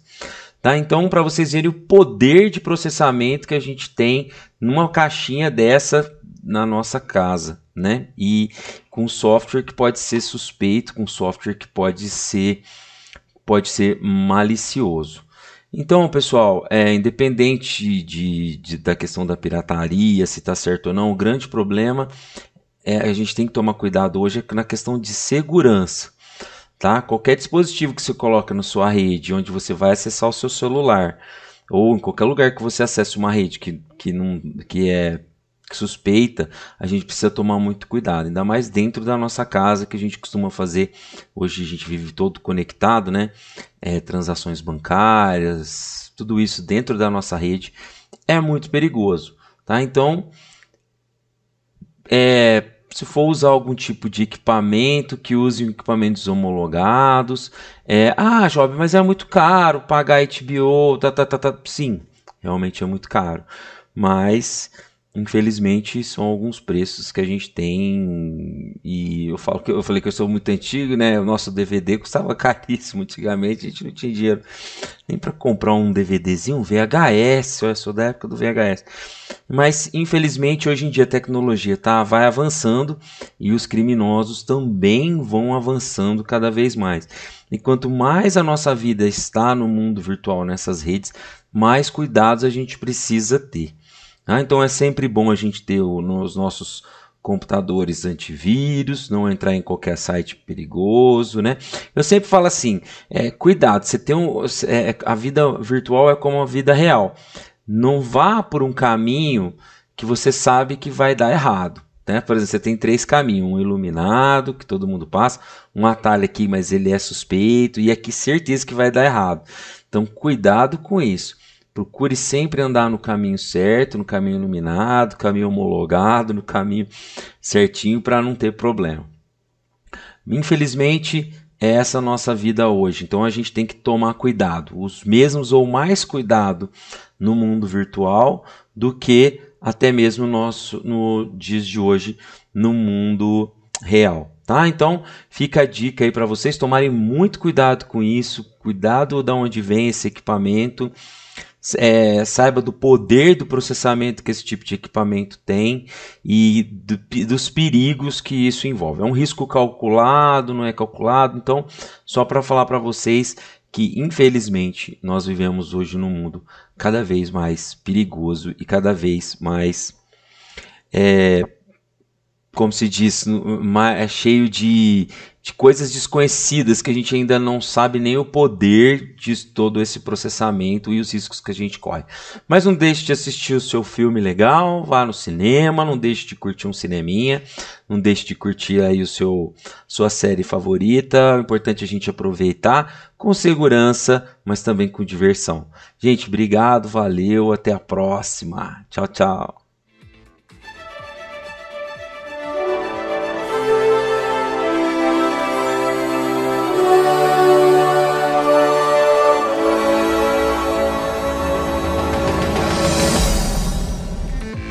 Dicas do Job. Perigoso isso, hein, Job? Hã? Muito. Ficou, até, ficou até tenso. Muito perigoso. Porque todo mundo tem isso, né? Maioria. É, muita gente está consumindo esse tipo de coisa e não parou para pensar. É, é assim, ó, resumindo. Se eu fosse um hacker quisesse atacar você, eu não ia tentar te invadir é, da minha casa. Eu ia ter que colocar alguma coisa dentro da sua casa, de alguma maneira. Tanto que tem histórias sobre o maior é, vírus de todos os tempos, que o vírus teve que. É, é israelense, ele contaminou o mundo inteiro para chegar no objetivo dele, que era uma usina de nuclear iraniana e, e ela é totalmente isolada, não tinha com nada. Conseguiram, diz a lenda aí, né? Que conseguiram, tiveram que contaminar o mundo Deu inteiro. Deu uma voltinha aí para chegar. Pra poder chegar lá. Então, a, a grande. O lado mais fraco é sempre o usuário. O único que tem usuário é nós do TI e o profissional que vende drogas. e eu sempre o problema, eu falo sempre o problema, a peça maior que dá mais problema nessa área de segurança, de TI, de, é um equipamento que chama ETI. Já ouviu falar? ETI? Entre o teclado e a cadeira. É esse que fica aí no meio que dá o um problema. Mas tem que fazer igual o nosso diretor, sempre usando é, os canais é, oficiais, né? Para evitar sem esse dúvida. tipo de problema, né, diretor? Sem dúvida, sem dúvida. Infelizmente é caro, né? Como a gente estava comentando. Consó, é, quanto você gasta por mês, é, diretor? É um absurdo. É um absurdo eu, você gasta. Ah, eu agora eu tenho só a Globoplay. A Globoplay eu tenho. 7,90? Acho que é. Eu não faço ideia. Não. Eu, eu, tenho aquele familiar com os amigos. Cê, não sei, não lembro. Imagina eu. Eu tenho Isso todos. Deve ser Prime, Disney. É, eu tenho todos. Mas, mas assim, eu, é impressionante como você consegue ver tanta coisa. Não, eu não. acho, eu acho isso. É isso, eu tenho inveja, eu Por tenho isso que inveja, eu- eu tenho Não é outra palavra senão incrível. Não, mas é por isso que eu dei a sugestão do Just Watch. Por quê? Porque lá você consegue é, ver em todos o, o que tá bombando aí, em todos os, o- todas elas. Então você vai selecionar. Tem coisa que você não vai assistir. Vai dar o tiro certo, né? né? Você vai, você já. Porque não, é impossível você conseguir assistir tudo. Não dá, não, você não tem nem tempo. Mas é, você vai acabando selecionando. E, e como a gente tem que comentar alguma coisa, comenta assim, tem uns alunos lá, eles também vão dando dicas, aí você vai selecionando, né? Você vai ver o que, que- o que, tá na hype pra poder falar depois. Mas, mas vocês têm aquele problema o seguinte: você começa a assistir uma série. Ela é tão ruim que você quer saber até onde vai. Eu- rapaz, eu tenho esse problema. Às vezes é tão ruim, eu falo, não, eu vou assistir porque não, é- Pode deve melhorar, não deve piorar, melhorar. né? Eu tenho um problema. Você tem, não? Eu tenho um problema. Eu não consigo terminar a série. Nossa. Eu não tenho. Eu tenho série que até hoje nunca vi o final. Mas, Ah, mas por, por Acho que eu- decisão acho que eu me sua. traumatizei com Lost. Não, brincando. Nossa, o Lost Tem é muito- eterno. Não, mas antes mesmo de Lost, tem muita série que eu não assisti Tem o último Smallville que você capítulo. nunca viu? Qual? Smallville que você nunca viu? Não, Smallville ele demorou eu pra ver. é, eu final, demorei pra é. ver, não queria ver, mas porque eu não queria que acabasse. Acho que eu tenho Isso, esse problema. E, e- mas eu teve muita série, por exemplo, Chuck, Dexter. Agora eu vou ter que assistir Dexter pra poder assistir o novo Dexter. Tá no Paramount aí, ó, uma dica interessante. Ah, Eu, eu, eu só assisti uma série e. Com 15 minutos eu já sei se ela é boa pra mim ou não. Eu nunca mais vejo. Você, você não persiste? Eu Não, tenho essa bobeira de absolutamente- não, não persistir. Fala, não, deve melhorar, livro, deve melhorar. filme. Olha, até com pessoas. Se assim, na primeira não der certo, ah, não E- vai melhorar. mas eu- eu a, não- a- a coisa não vai melhorar, só vai Às, piorar. às vezes, é. Não, Mas mas, o você vai- piloto, mas você tem, tem tempo que- pra, né, mas você tem tempo e disponibilidade pra insistir. É. Mas, o, mas assim, você- igual série. A WandaVision mesmo. Você, você assiste o primeiro episódio e fala, mas é isso? Mas Qual? nenhuma, Qual assim, a- A geralmente... WandaVision. Você fala, é isso? É.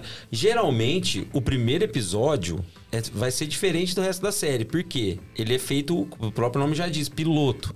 Que ele faz pra, pra passar, Direcionar. Né? Pra passar no- na, na empresa. Passou aquele primeiro... Vendeu, ele- acabou. aí eles vão, aí eles fazem, aí eles vão com a licença poética deles lá, mas muitos é, o- nunca se baseiem pelo primeiro episódio. É- olha, eu nunca, nunca, Primeira nunca me vez. decepcionei. Cláudio. Sério mesmo. Até, até uma vez eu vi uma, uma reportagem na, na internet que mostrava assim.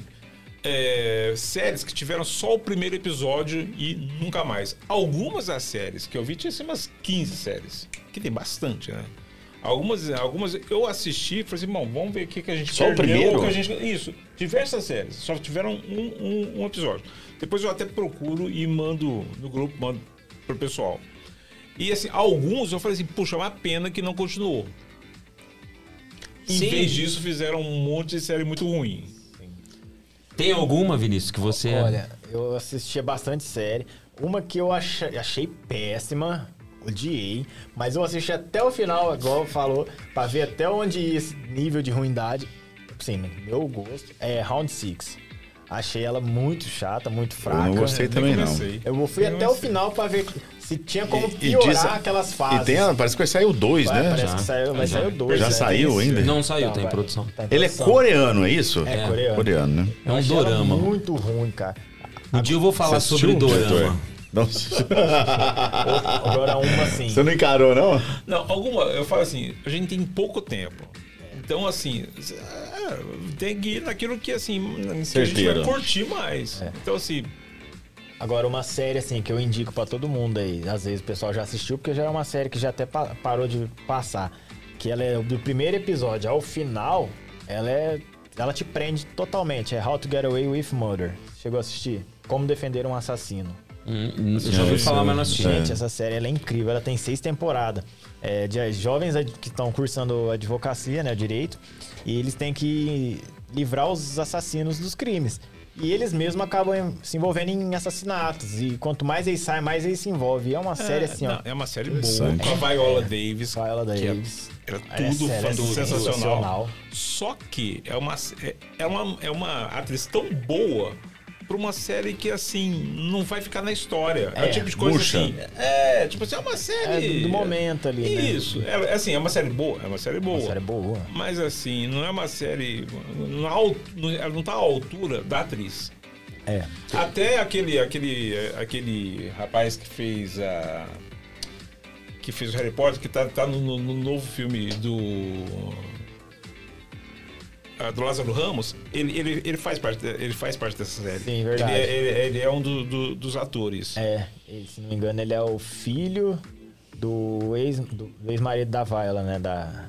Isso, Annelise. é, isso, isso. É. Isso, eu acho que sim. É ele mesmo. Então, assim, é, é uma, é uma série ótima. Mas, assim, a, a atriz é Tá, muito maior que atriz- aquela É, a série. atriz ela é maior que a série mesmo, realmente. Qual que é o nome da série, só pra gente... É como defender um assassino. Vai estar em inglês, mas se colocar como defender um assassino, aparece lá, é muito boa. E, e comédia? Você gosta de qual? A gente tava aqui, enquanto tava ali, entrou a vinhetinha do Job, mas você falou algumas. Tem alguma que você gosta pra caramba? Por exemplo, no meu caso, é, Big Bang, sempre Theory. é, é, pra mim é uma das maiores, mas é que eu mais ri na minha vida até hoje foi Two and a Half Men. Ah, não, essa daí- Chorava, ri, assim, mas de chorar. Essa daí é consagrada. e né? você, tem alguma assim do coração? Essas aí, eu acho que essas aí também. Eu assisti tudo também. Dois Homens e Meio, eu lembro que quando passava, passava de madrugada. Eu ficava acordado até tarde só pra assistir. Até, claro, depois comecei a maratonar tudo certinho, mas é uma das séries, assim, mais incrível que eu já assisti, que eu mais gostei mesmo. E no Muito bom. intervalo, a gente tava conversando, você disse que tem toque. Eu tenho, tenho uns toques. Como é que que é é? esquisito de organização, como por exemplo, se eu, igual os copos aqui tá aqui, essa sequência aqui. Se alguém mexer, eu vou querer voltar nessa sequência, porque eu decoro uma sequência, eu quero pôr tudo certinho. Agora, e se o ó, gato tá invadir... Aqui, ó. Não fala do gato, não. cara. Fala do gato, não. Esse é um toque que você tem com tudo. Tudo. Eu tinha, na época, quando lançou o Xbox 360 que eu tinha, eu tinha aquelas porchetes de CD. Cada lugar tinha um jogo certo. Se eu tirasse um jogo do lugar, eu voltava ele pro mesmo lugar. O controle, ele tinha as caixinhas de pilha. Cada controle tinha a sua caixinha, não misturava. E cada lugar da pilha tinha a pilha certa e não misturava as pilhas. Cara enjoado, hein? Eu era desse tipo. Isso te dá prazer ou te dá angústia? Ou curou? Eu acho que me dá prazer, cara. Ficar organizando assim, como por exemplo, os meus tênis. Eu coloquei um guarda-roupinha lá no meu quarto só pra pôr meus tênis, as minhas coleções de Jordan. Coloquei tudo na ordem alfabética, pelas cor. Tudo em ordem alfabética. E se eu Tá. tirar de um lugar, eu tenho que pôr no mesmo lugar. Quantos tênis você tem? Eu devo ter lá uns 10. Pô, Tudo Jordan. Tudo Jordan. Eu preciso até comprar outro modelo de tênis. Inclusive, eu tô até com um Jordan aqui azul. Né, eu reparei. Agora, quando o gato invade, né? Você tem um gato em casa e você Não, tem lá uma coleção de bonecos. O gato vai lá e briga com o Batman, pô. E aí, nessa briga com o Batman, ele derruba a maioria dos bonecos. João, aconteceu isso com você, Era- João? O era- que, que é? A minha gata, a minha gata não chama Celina, mas ela que é da uma mulher gata, mas ela, ela quis lá ter um- uma treta com o Batman, minhas, com meus brinquedos, vocês viram aí agora, né? Lá como que é meu escritório. Hoje de manhã eu acordei, aí. Não, pior é isso, a hora que eu, acordei assim, né? Aí a, a nossa secretária tava lá em casa, ela falou assim: Ô Job, tudo bem? Bom dia? Eu falei, bom dia. Eu acordo daquele jeito, né? Bom dia. É, dá uma olhadinha no seu escritório. Eu falei, meu escritório? O que aconteceu? Eu olhei lá assim, eu tinha esquecido a porta aberta. E a gata entrou de noite e derrubou. Derrubou, derrubou minhas. Tudo? Não, tudo não. Derrubou as minhas graphic novels, né? Que são livros grandões assim que tem lá. E derrubou alguns, alguns dos meus action figures. Não é hominho, não, tá? Não fala hominho, não, que eu Nossa, fico bravo. Action Pri- figures. Primeira vez que o Job veio aqui, eu falei, e os seus hominhos? Rapaz, mudou até o olhar. Fiquei até sério. Até sério. Não, poxa, coitado da, da minha gatinha. Ela não chama Celina, não, mas ela derrubou minhas coisas. Tá viva? Tá, tá. Tá, tá viva, tá presa. Tá presa. Prende ela na jaula. Ô, Vinícius, qual é o lugar mais badalado que você já apresentou até hoje? Ixi, cara, mais badalado foi difícil. Acho que foi no teatro mesmo, por conta das restrições, né? Que a gente eu fiz bastante no, na época da pandemia. Acho que os barzinhos, Ribeirão deu bastante gente, Araraquara. Isso foi antes da pandemia. É, isso antes da pandemia. E aí nos teatros, né? Que eu acho que o teatro agora tem sido o lugar mais badalado pra fazer show. Chegou a ter alguma festinha clandestina do, do humor ou não? Não, não. Não, Só né? se teve, não me convidaram, inclusive. é até bom que você perguntou que eu vou dar uma pesquisada. Ver se andaram fazendo e não me convidaram. É, porque o MC Neto teve aqui semana passada, ele falou que participou de várias Ah, não, mas festas. na área do funk teve muita festinha clandestina mesmo. Isso aí, sem dúvida. Mas do É, humor, um não. dia, um dia eu quero participar das afters. Exato. Dos afters, é. Afters. É. É, Você acha que a festa é aquela que você tá, meu amigo? A festa não é aquela, é o after, after party. Essa é onde eu vou, eu não for, não for ainda não. Fala nós estávamos conversando aqui sobre os trapalhões, né? E, na verdade, era um puta do humor que não havia mimimi. Esses dias até eu até assisti no YouTube um. Poxa, as piadas eram pesadas, né? Hoje eu acho que os trapalhões seria limitado e cancelado rapidamente, né? Processado. Tudo. todo mundo, né? A sua idade chegou a, a assistir, Vinícius? Cheguei a assistir, eu assisti até o Mazarope. Nossa, então, Mazzaropi, é. clássico. Umas. Boas referências. É, eu peguei um tempo bom ainda, assisti sim. É bacana, assim, os Trapalhões revolucionou muito também a comédia na TV, né? Mas realmente, nos dias de hoje em dia já não dava pra passar. Acho que até o Didi hoje em dia já não aceitaria voltar a fazer É, aquilo lá, não, né? é. Acho Tá, que ele tá. já Passou, né? ah, passou, né? A fase, a época, né? Acho que não voltaria também, não. Mesmo que o- de repente a militância parasse, o tempo permitisse. Igual o pessoal do Pânico mesmo, eles mesmo falam que eles não voltariam a fazer aquilo lá, né? Que o Vinícius. amadorismo que era o engraçado. Desculpa. Não. É, humor tem limite? Cara, já perguntaram isso e eu vou responder da mesma forma. Eu acho que tudo na vida tem um limite. Porque, igual eu falo, eu não vou chegar, preparar um texto pra fazer num teatro onde as pessoas tomam banho, se arruma, paga ingresso, gasta gasolina pra ir assistir e eu ultrapassar aquela linha do limite, tipo, fazer uma piada e ver que a pessoa não gostou, eu ir lá insistir e ultrapassar essa linha. Que eu acho que tudo tem que ter um limite. Que eu acho que o que dá graça também um pouco é isso, né? As regras que traz um pouco da graça das coisas. Como, por exemplo, o pânico é, fazia aquilo, parecia algo que era proibido em toda a TV. E eles quebrou o paradigma. Então acho que deu uma mudada assim, mas eu acho que tem que ter um limite nas Mas coisas. mudou pra melhor ou pra pior, então? Ah, deve ter mudado. Mudou pra melhor, né? Ah, é? Mudou pra melhor, acho que sim. Hoje em dia a comédia, ela já, hoje em dia muita coisa que fala, não falava antigamente, né? Muitos palavrões, por exemplo, em TV, é, como o Comedy Central no canal, mesmo sendo um canal fechado, os primeiros especial de stand-up, o pessoal não falava besteira, era proibido. Mas depois foram quebrando esse paradigma, né? Quebrando essas, essas barreiras. Eu acho que tudo veio revolucionando, mas acho que realmente tem que ter um limite, acho que tem sim um limite. Porque nós estamos aqui para fazer humor, não é para humilhar, não é para ofender, é para pessoa se sentir abraçada e se divertir. É. Eu, eu lembro do filme do. é, como é que chama? Aquele que que ele faz um, um- ele faz um, um negro gordo e. Isso, Ed Murphy. Vovózona? O professor, não, o Professor professor Aloprado. Aloprado. Prado, Isso. Você assistiu? Assisti. Que aquilo, é, é, no, se- no, no primeiro filme, mostra assim um, um- um cara que, que, que faz, faz stand-up e simplesmente destrói o outro. O que, que você achou daquilo? Que, que- é um filme já, já antigo, Já né? Tem uns 10 anos. Não, Ah, tem mais. Acho que tem Bem mais. mais. Tem mais. tem mais, muito mais. beleza. Ah, eu não consegui concluir muita coisa disso não, até porque eu acho que é mais fictício, né? o- papéis que eles resolvem, que eles fazem. Acho que é diferente de uma vida real, né? A gente querer fazer algo, destruir no outro, assim.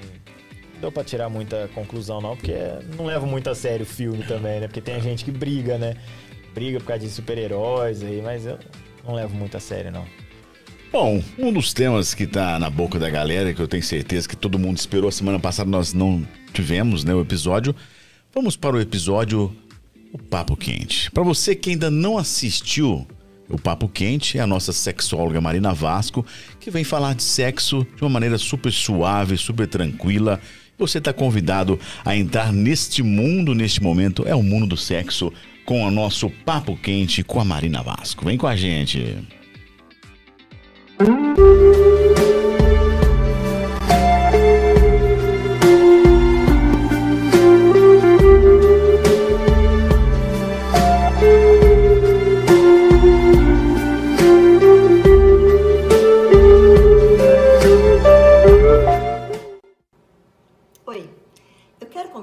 você hoje sobre o autocuidado e o olhar positivo em relação a sexualidade. Muitas mulheres me procuram, elas chegam assim: olha, eu quero agradar o meu marido, eu quero ser sexy para ele, eu quero ser tudo, né? E aí eu pergunto: mas você se sente assim? A resposta é claro que é não, né? Senão as pessoas não estariam procurando. E aí a gente faz um caminho anterior ao marido, a ela mesma. A gente faz essa mulher e eu vou conduzindo e ela vai fazendo sozinha, é claro, porque os pacientes que sabem da, da vida deles muito mais que a gente. A gente só dá uns, uns insights ali e eles vão. E essa mulher, ela começa a olhar para ela. Primeiro ela começa a descobrir coisas que ela não gosta. Não, eu não quero isso, eu não gosto disso. E eu vou perguntando, tá, mas você já experimentou? Ok, você já experimentou. Se você não experimentou, qual é a crença que você tem lá atrás de que isso não é bom ou que você não gosta ou que você não vai gostar? Então, às vezes a gente vai quebrando crenças que foram pré-estabelecidas na nossa relação, na nossa com, as, com os nossos pais, na nossa infância, com as nossas experiências às vezes que foram desprecipitadas. E a gente vai entendendo que alguns valores não cabem mais na nossa vida. E é muito importante contestar esses valores. Só que não é fácil deixar os valores de lado. Então essa mulher começa a fazer uma busca em relação ao que ela hoje na vida dela acredita, ao que para essa mulher hoje faz sentido. E aí ela começa a se descobrir.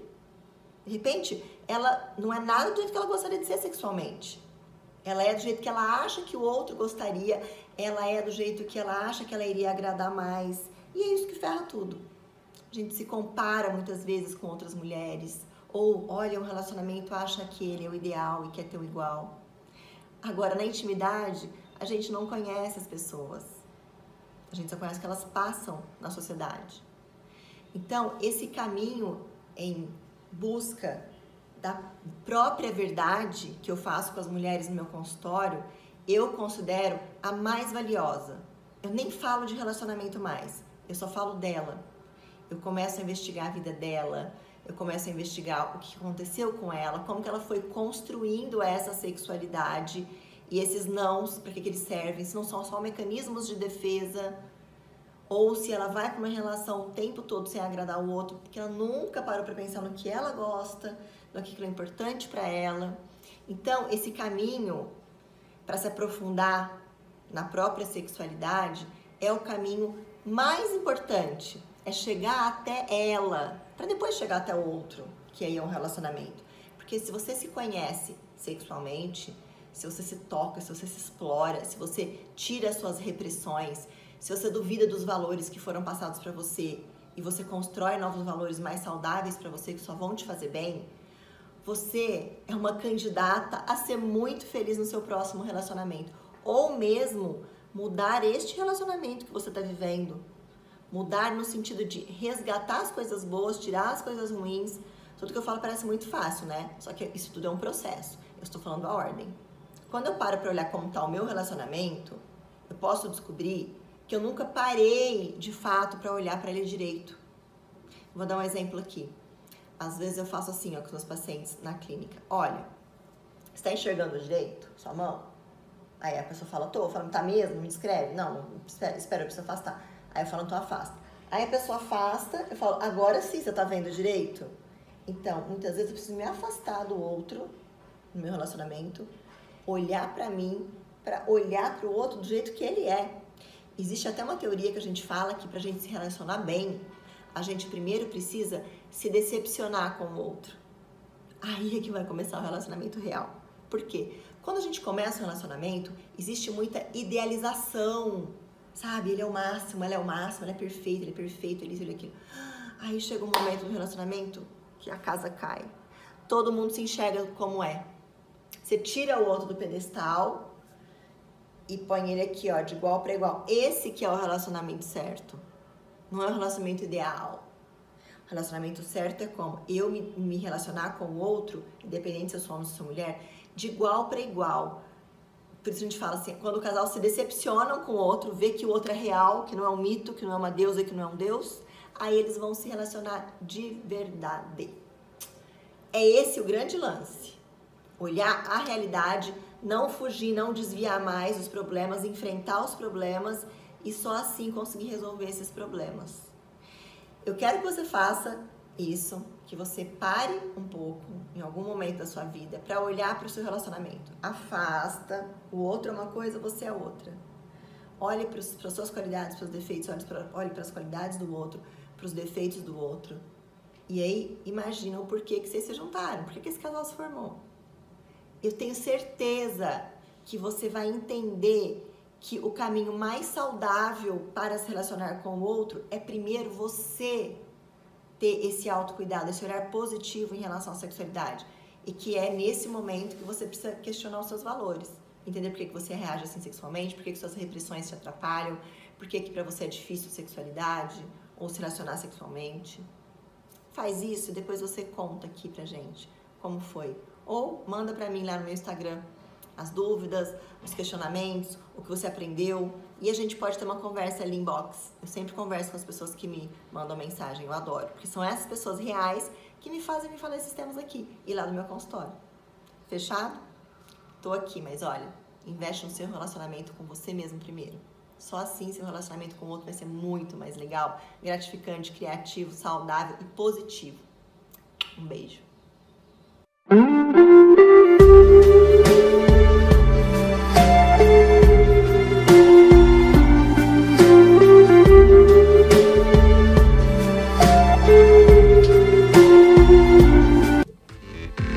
Papo Quente com Marina Vasco. Como ela disse, você tem suas dúvidas? Pode mandar direto para ela ou então mande para nós, viu? Nosso direct do Instagram, do Facebook ou então pelo nosso é, WhatsApp que tá rodando aqui na tela aqui em cima, viu? Fiquem à vontade para participar do Papo Quente, mandar um abração para Marina Vasco, sempre muito solista participando aqui do Papo de Hoje podcast. Diretor, perguntas, diretor, perguntas. Eu, eu tenho uma, uma pergunta assim. É, se a sua vida, assim, do seu cotidiano vira material para palco, o, o papo aqui nosso vira, viraria, como é que se como é que transformaria em, em, em piada? Então. Aí, Você está pensando nisso? Então, é uma coisa que todo mundo pensa, né? Tipo, ah, se nós tá aqui junto, o que, que você vai falar, né? O que, que você vai. É, não é o que vai falar, mas assim, viraria. Tem, tem, a gente, isso aqui dá material? O que, que dá material? Às vezes, tipo, um bate-papo que nós tá falando algum assunto pode agregar sobre a comédia, sobre produções, um pouco da. reflexões um pouco da vida que a gente passa e tal. Pode dar corte, virar. Mas também pode virar piada. Só que aí, no caso, a gente. Eu escreveria que foi uma entrevista que, fala, que nós falou algumas coisas meio absurda e, e escrever, criar as histórias, né? Tipo, ah, umas perguntas meio. E fazer tipo, como se tivesse feito umas perguntas fora da, da casinha, umas Nada a perguntas meio. É, a gente tem que criar, né? Ter, criar, tipo, uma.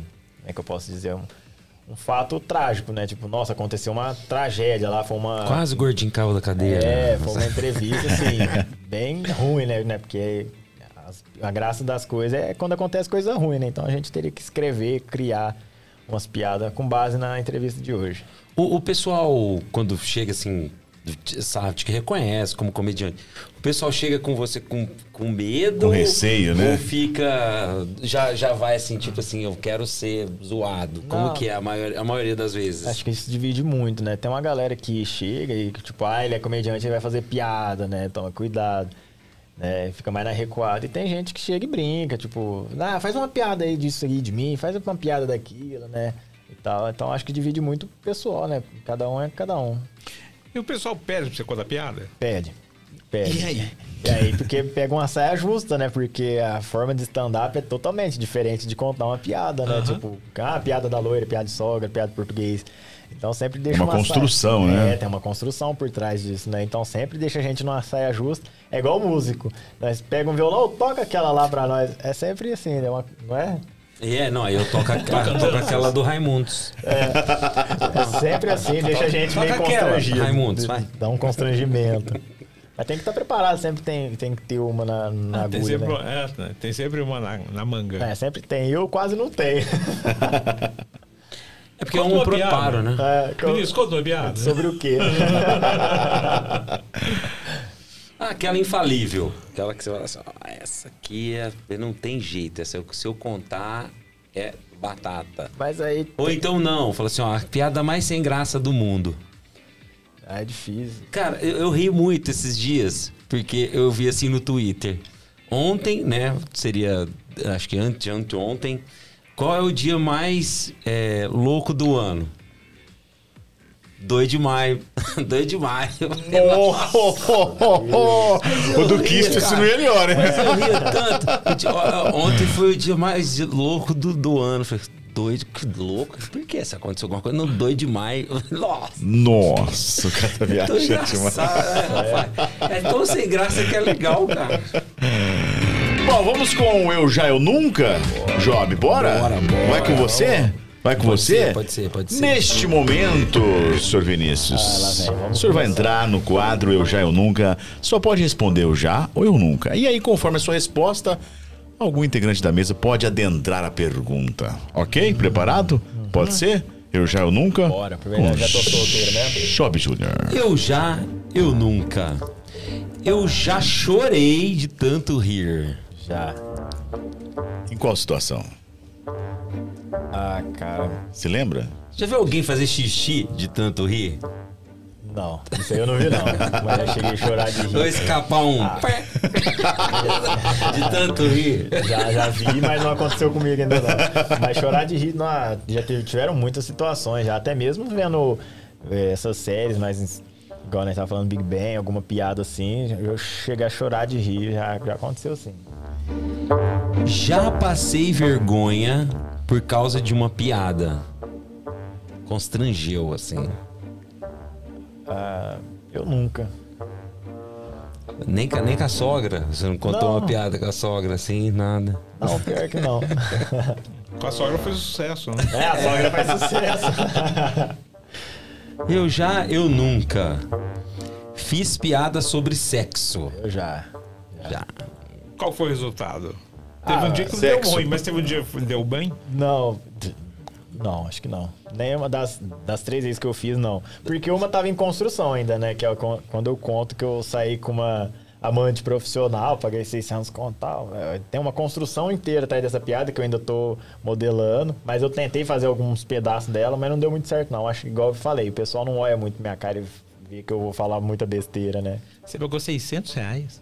Paguei 600 reais. E era uma coisa de outro mundo? Não, tinha que ser. Era, era um- foi?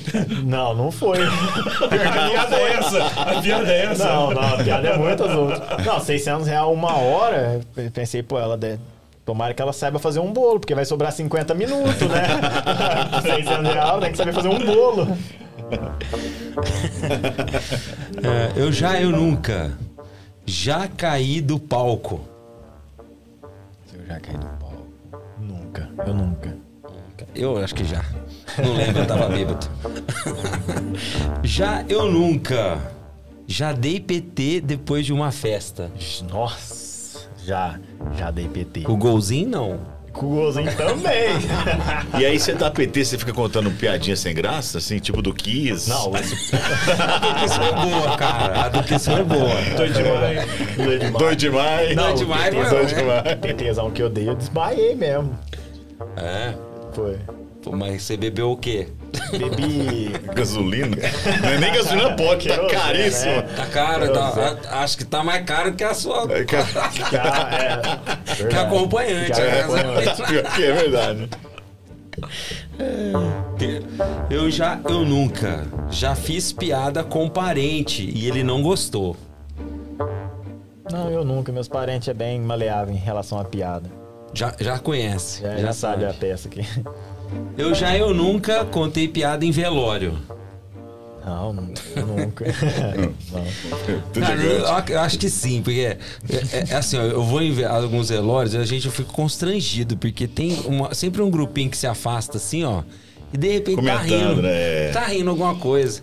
Eu falei, pô, deve ser Já- piada. não, já velho. Às vezes piada tá recordando do de velório, alguma né? coisa, a situação É, do defunto, né? Fiz a né? piada depois do velório. pode juntar, né? Junta, No começa. velório não, mas depois eu fiz, né? Mas com, com, velório? com o presunto? É. Conta aí, vai. Não, é porque o, o rapaz, um amigo meu tava falando, né? Nossa, eu vi o, o rapaz que tinha acabado de morrer. Eu falei, nossa, eu vi ele mês passado. E ele tava no velório da parente dele. Aí eu virei e falei, pra você ver, né, como que as pessoas são ingratas.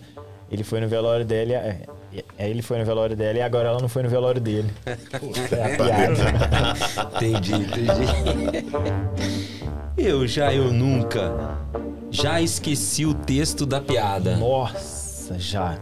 E é muito difícil. E é porque a gente tem que tentar disfarçar, né? Eu já. Você tem colinha? Você... Não, Tem uma tudo. técnica pra, pra sair dessa situação?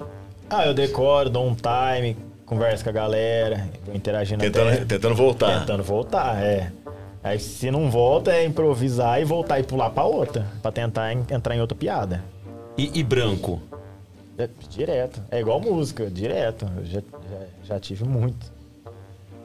Eu já, eu nunca. Já recebi calote de contratante. Não, eu não.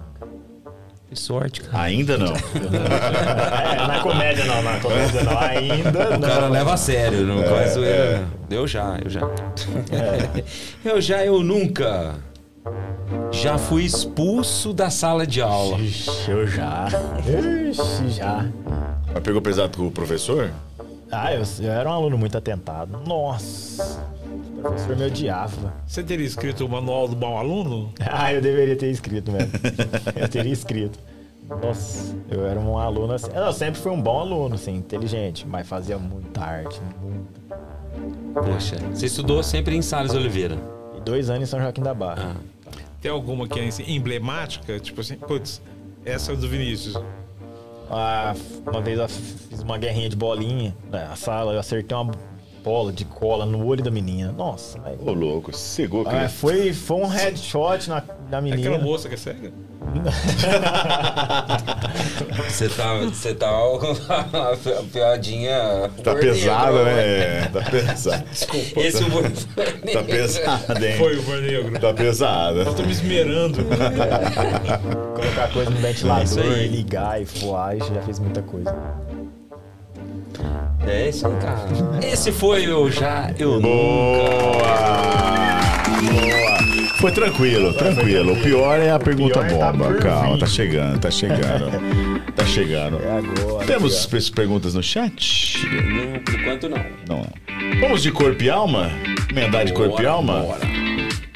Pode ir, Job? Você já tá, vambora, você tá com a garganta quente? Corpo Pode ser? e alma. O que, que é o corpo e alma, por favor? Corpo e alma. Todo mundo tem questões profundas que tenta responder ou nem se atreve a pensar. Mas aqui queremos saber o que se passa na cabeça de cada entrevistado. Agora você enc- encara o nosso papo de corpo e alma. Boa! Vamos lá, Job. Vamos lá então, para a nossa primeira perguntinha. Qual o seu sonho recorrente? Aquele sonho que não sai da sua cabeça, você quer alcançar? O que eu quero alcançar é poder ter sucesso nas minhas produções e nos meus shows. Bom. O que você quis ser quando crescesse? O que eu queria ser quando eu crescesse? Eu já tive muito sonho de ser muita coisa. Principalmente é, mecânico e peão de rodeio. Peão de rodeio? Eu sonhava quando eu era pequeno, eu sonhava em ser peão de rodeio. Você tem físico, hein? Outra piadinha também, tá? Eu vou falar pouco. Fiadinho hoje, Cláudio. Tá, tá. Poxa. É, como foi a sua primeira vez? No palco ou na cama? No palco, no palco. vez, É, vez. na cama, se a Sofia tivesse aqui, ela ia te perguntar na cama. Não, na Sua cama é sorte. sempre ruim a primeira vez, né? A primeira vez no palco. É, foi boa, foi não na comédia, não foi na comédia, foi como músico, né? Mas foi boa, assim, dá um nervosismo muito grande, tá? Mas é sempre uma sensação muito boa a primeira vez no palco. Ótimo. O que comprou com seu primeiro salário? Eu comprei meu primeiro um tênis da Nike Pô, sério? e um celular. Da coleção. Era um Jordan? Eu gostava. Não, Jordan. não era Jordan na época, mas ia um celular, ia um celular, né? Na época. Que personagem gostaria de ser? personagem eu gostaria de ser? Caraca, agora você me pegou. Acho que eu nunca parei pra pensar quem que eu queria ser, não, ué. Bom, pode ser um super-herói, um Super-herói, personagem sei de algum. Uma pessoa que você se inspire. De série? Nossa, cara, agora vocês me pegou de verdade. é, Não tem nenhum. O papo é esse, a ideia do quadro é, essa. A É, pergunta que você Tem que Tem que sair, tem que pensar. sair um personagem. Pensar, é um. Nossa, Hulk. Antes da transformação, O David Banner, é o estilo dele. Cara, O Máscara do Jim Carrey. É, sim, bacana. Ah, Eu acho que o Ace Ventura. Ace Ventura, Ace boa, Ventura. boa. Clássico, clássico, clássico. O que você faria ou fez com o seu primeiro milhão de reais? Vixe, o que, eu, o que eu faria com o meu primeiro milhão de reais? Acho que eu ia comprar uma BMW. BMW? BMW, meu sonho é comprar uma X1, cara. O golzinho, o golzinho não ia gostar, não. Golzinho ouvir isso aí, ele quebra na primeira esquina que você vai andar com ele, vai. Te deixar na mão já. É verdade, ele perde o freio e bate na BMW. Se pudesse realizar um sonho agora, qual seria? comprar a BMW. Pelo jeito é obsessão, é obsessão, é até o final do obsessão. ano eu vou comprar. Eu vou, vou vir aqui e vou mostrar. Vocês vão ver até no final do ano. O que dirá pra Deus quando o encontrar? Ué, Podia ter caprichado um pouquinho mais na minha cara. Deixou a desejar um pouquinho, mas tá bom. É problema da fila. ó, A fila ela tá. Ó, precisa de uma reclamação. A fila lá tá meio complicada. Na fila da beleza eu não passei muito não, mas na do bom humor. A uma- esteira que eu passei do gordinho lá parou um pouquinho. é, é, o que você faz quando ninguém está vendo? Ih, O que eu faço quando ninguém está vendo? Mas você é músico, você toca, não toca? Eu toco. Qual instrumento que você toca? Quando você cobra? Tá uma beleza. Uma flauta, eu toco flauta. Eu toco flauta. Falta é falta. Flauta é foda. Oh, meu Deus. E vamos para a última. O que jamais faria na vida? Jamais faria na vida.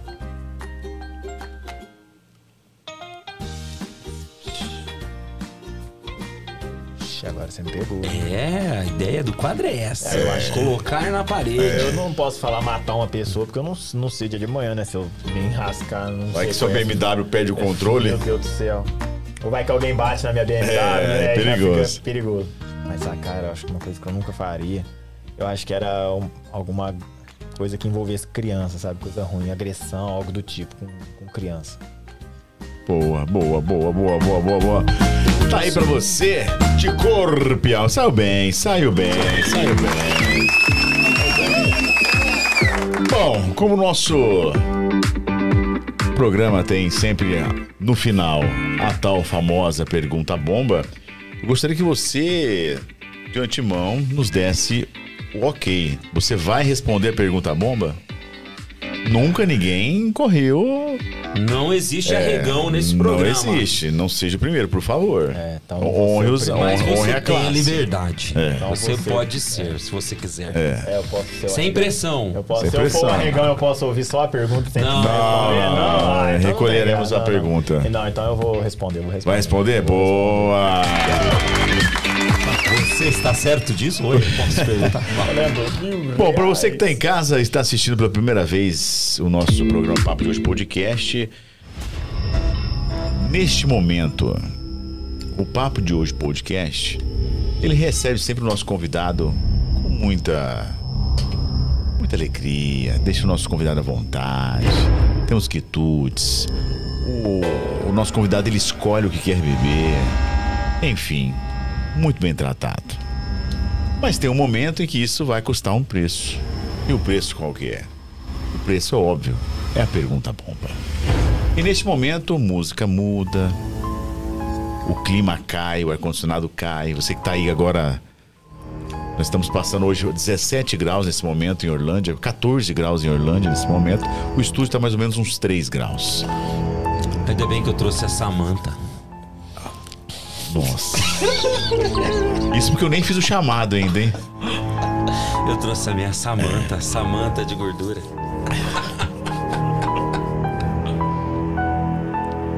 É, e essa música parece do chamado, né? Nossa, eu tenho medo, cara. Então, neste momento, após o aceite do nosso convidado, quem fará a pergunta bomba vai ser Cláudio.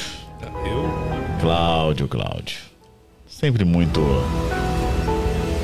Muito atento, né? O Lorde. Eloquente. Muito Lorde. frequente, o Lorde. Nunca pegue pesado com. Não, isso nunca. Então, para você que teve. Você que aceitou a nossa pergunta, vamos à nossa pergunta bomba.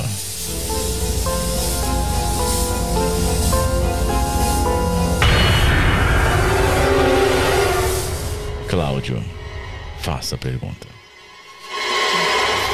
Vinícius, Chamou Pode. Vinícius. Já, de Vini- já chamou de Vinícius diferente. É, é. Pessoal. Não, porque tem coisas que, assim, igual tem no, no quadro anterior, que a gente não quer falar. E outras não quer escutar, né? Tem alguma que você não quer escutar? Isso. A vida é uma grande piada. Calma. Não. Se não, como ela deveria ser?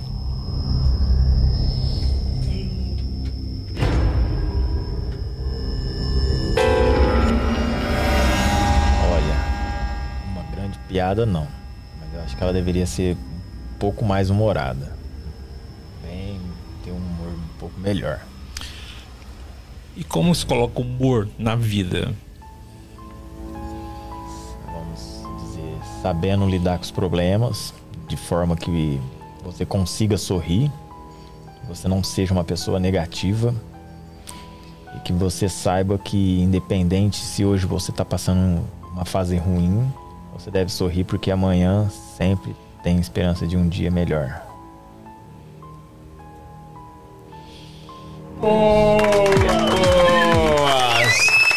Viu, foi tranquilo, foi tranquilo. Mas ele ficou nervoso. Eu senti um certo nervosismo. Travou, travou. Deu uma travada, assim. Você deu uma travadinha? Isso vai pro cortes. Vai. Isso vai pro cortes, vai pro cortes. É, ficou um pouquinho tenso, mas é verdade. Essa música, essa, na verdade essa essa luz aqui do eletrocefalografia que a gente usa aqui e essa fuma, Biancão, né? essa fumaça aqui é exatamente pra para causar esse esse pânico, viu?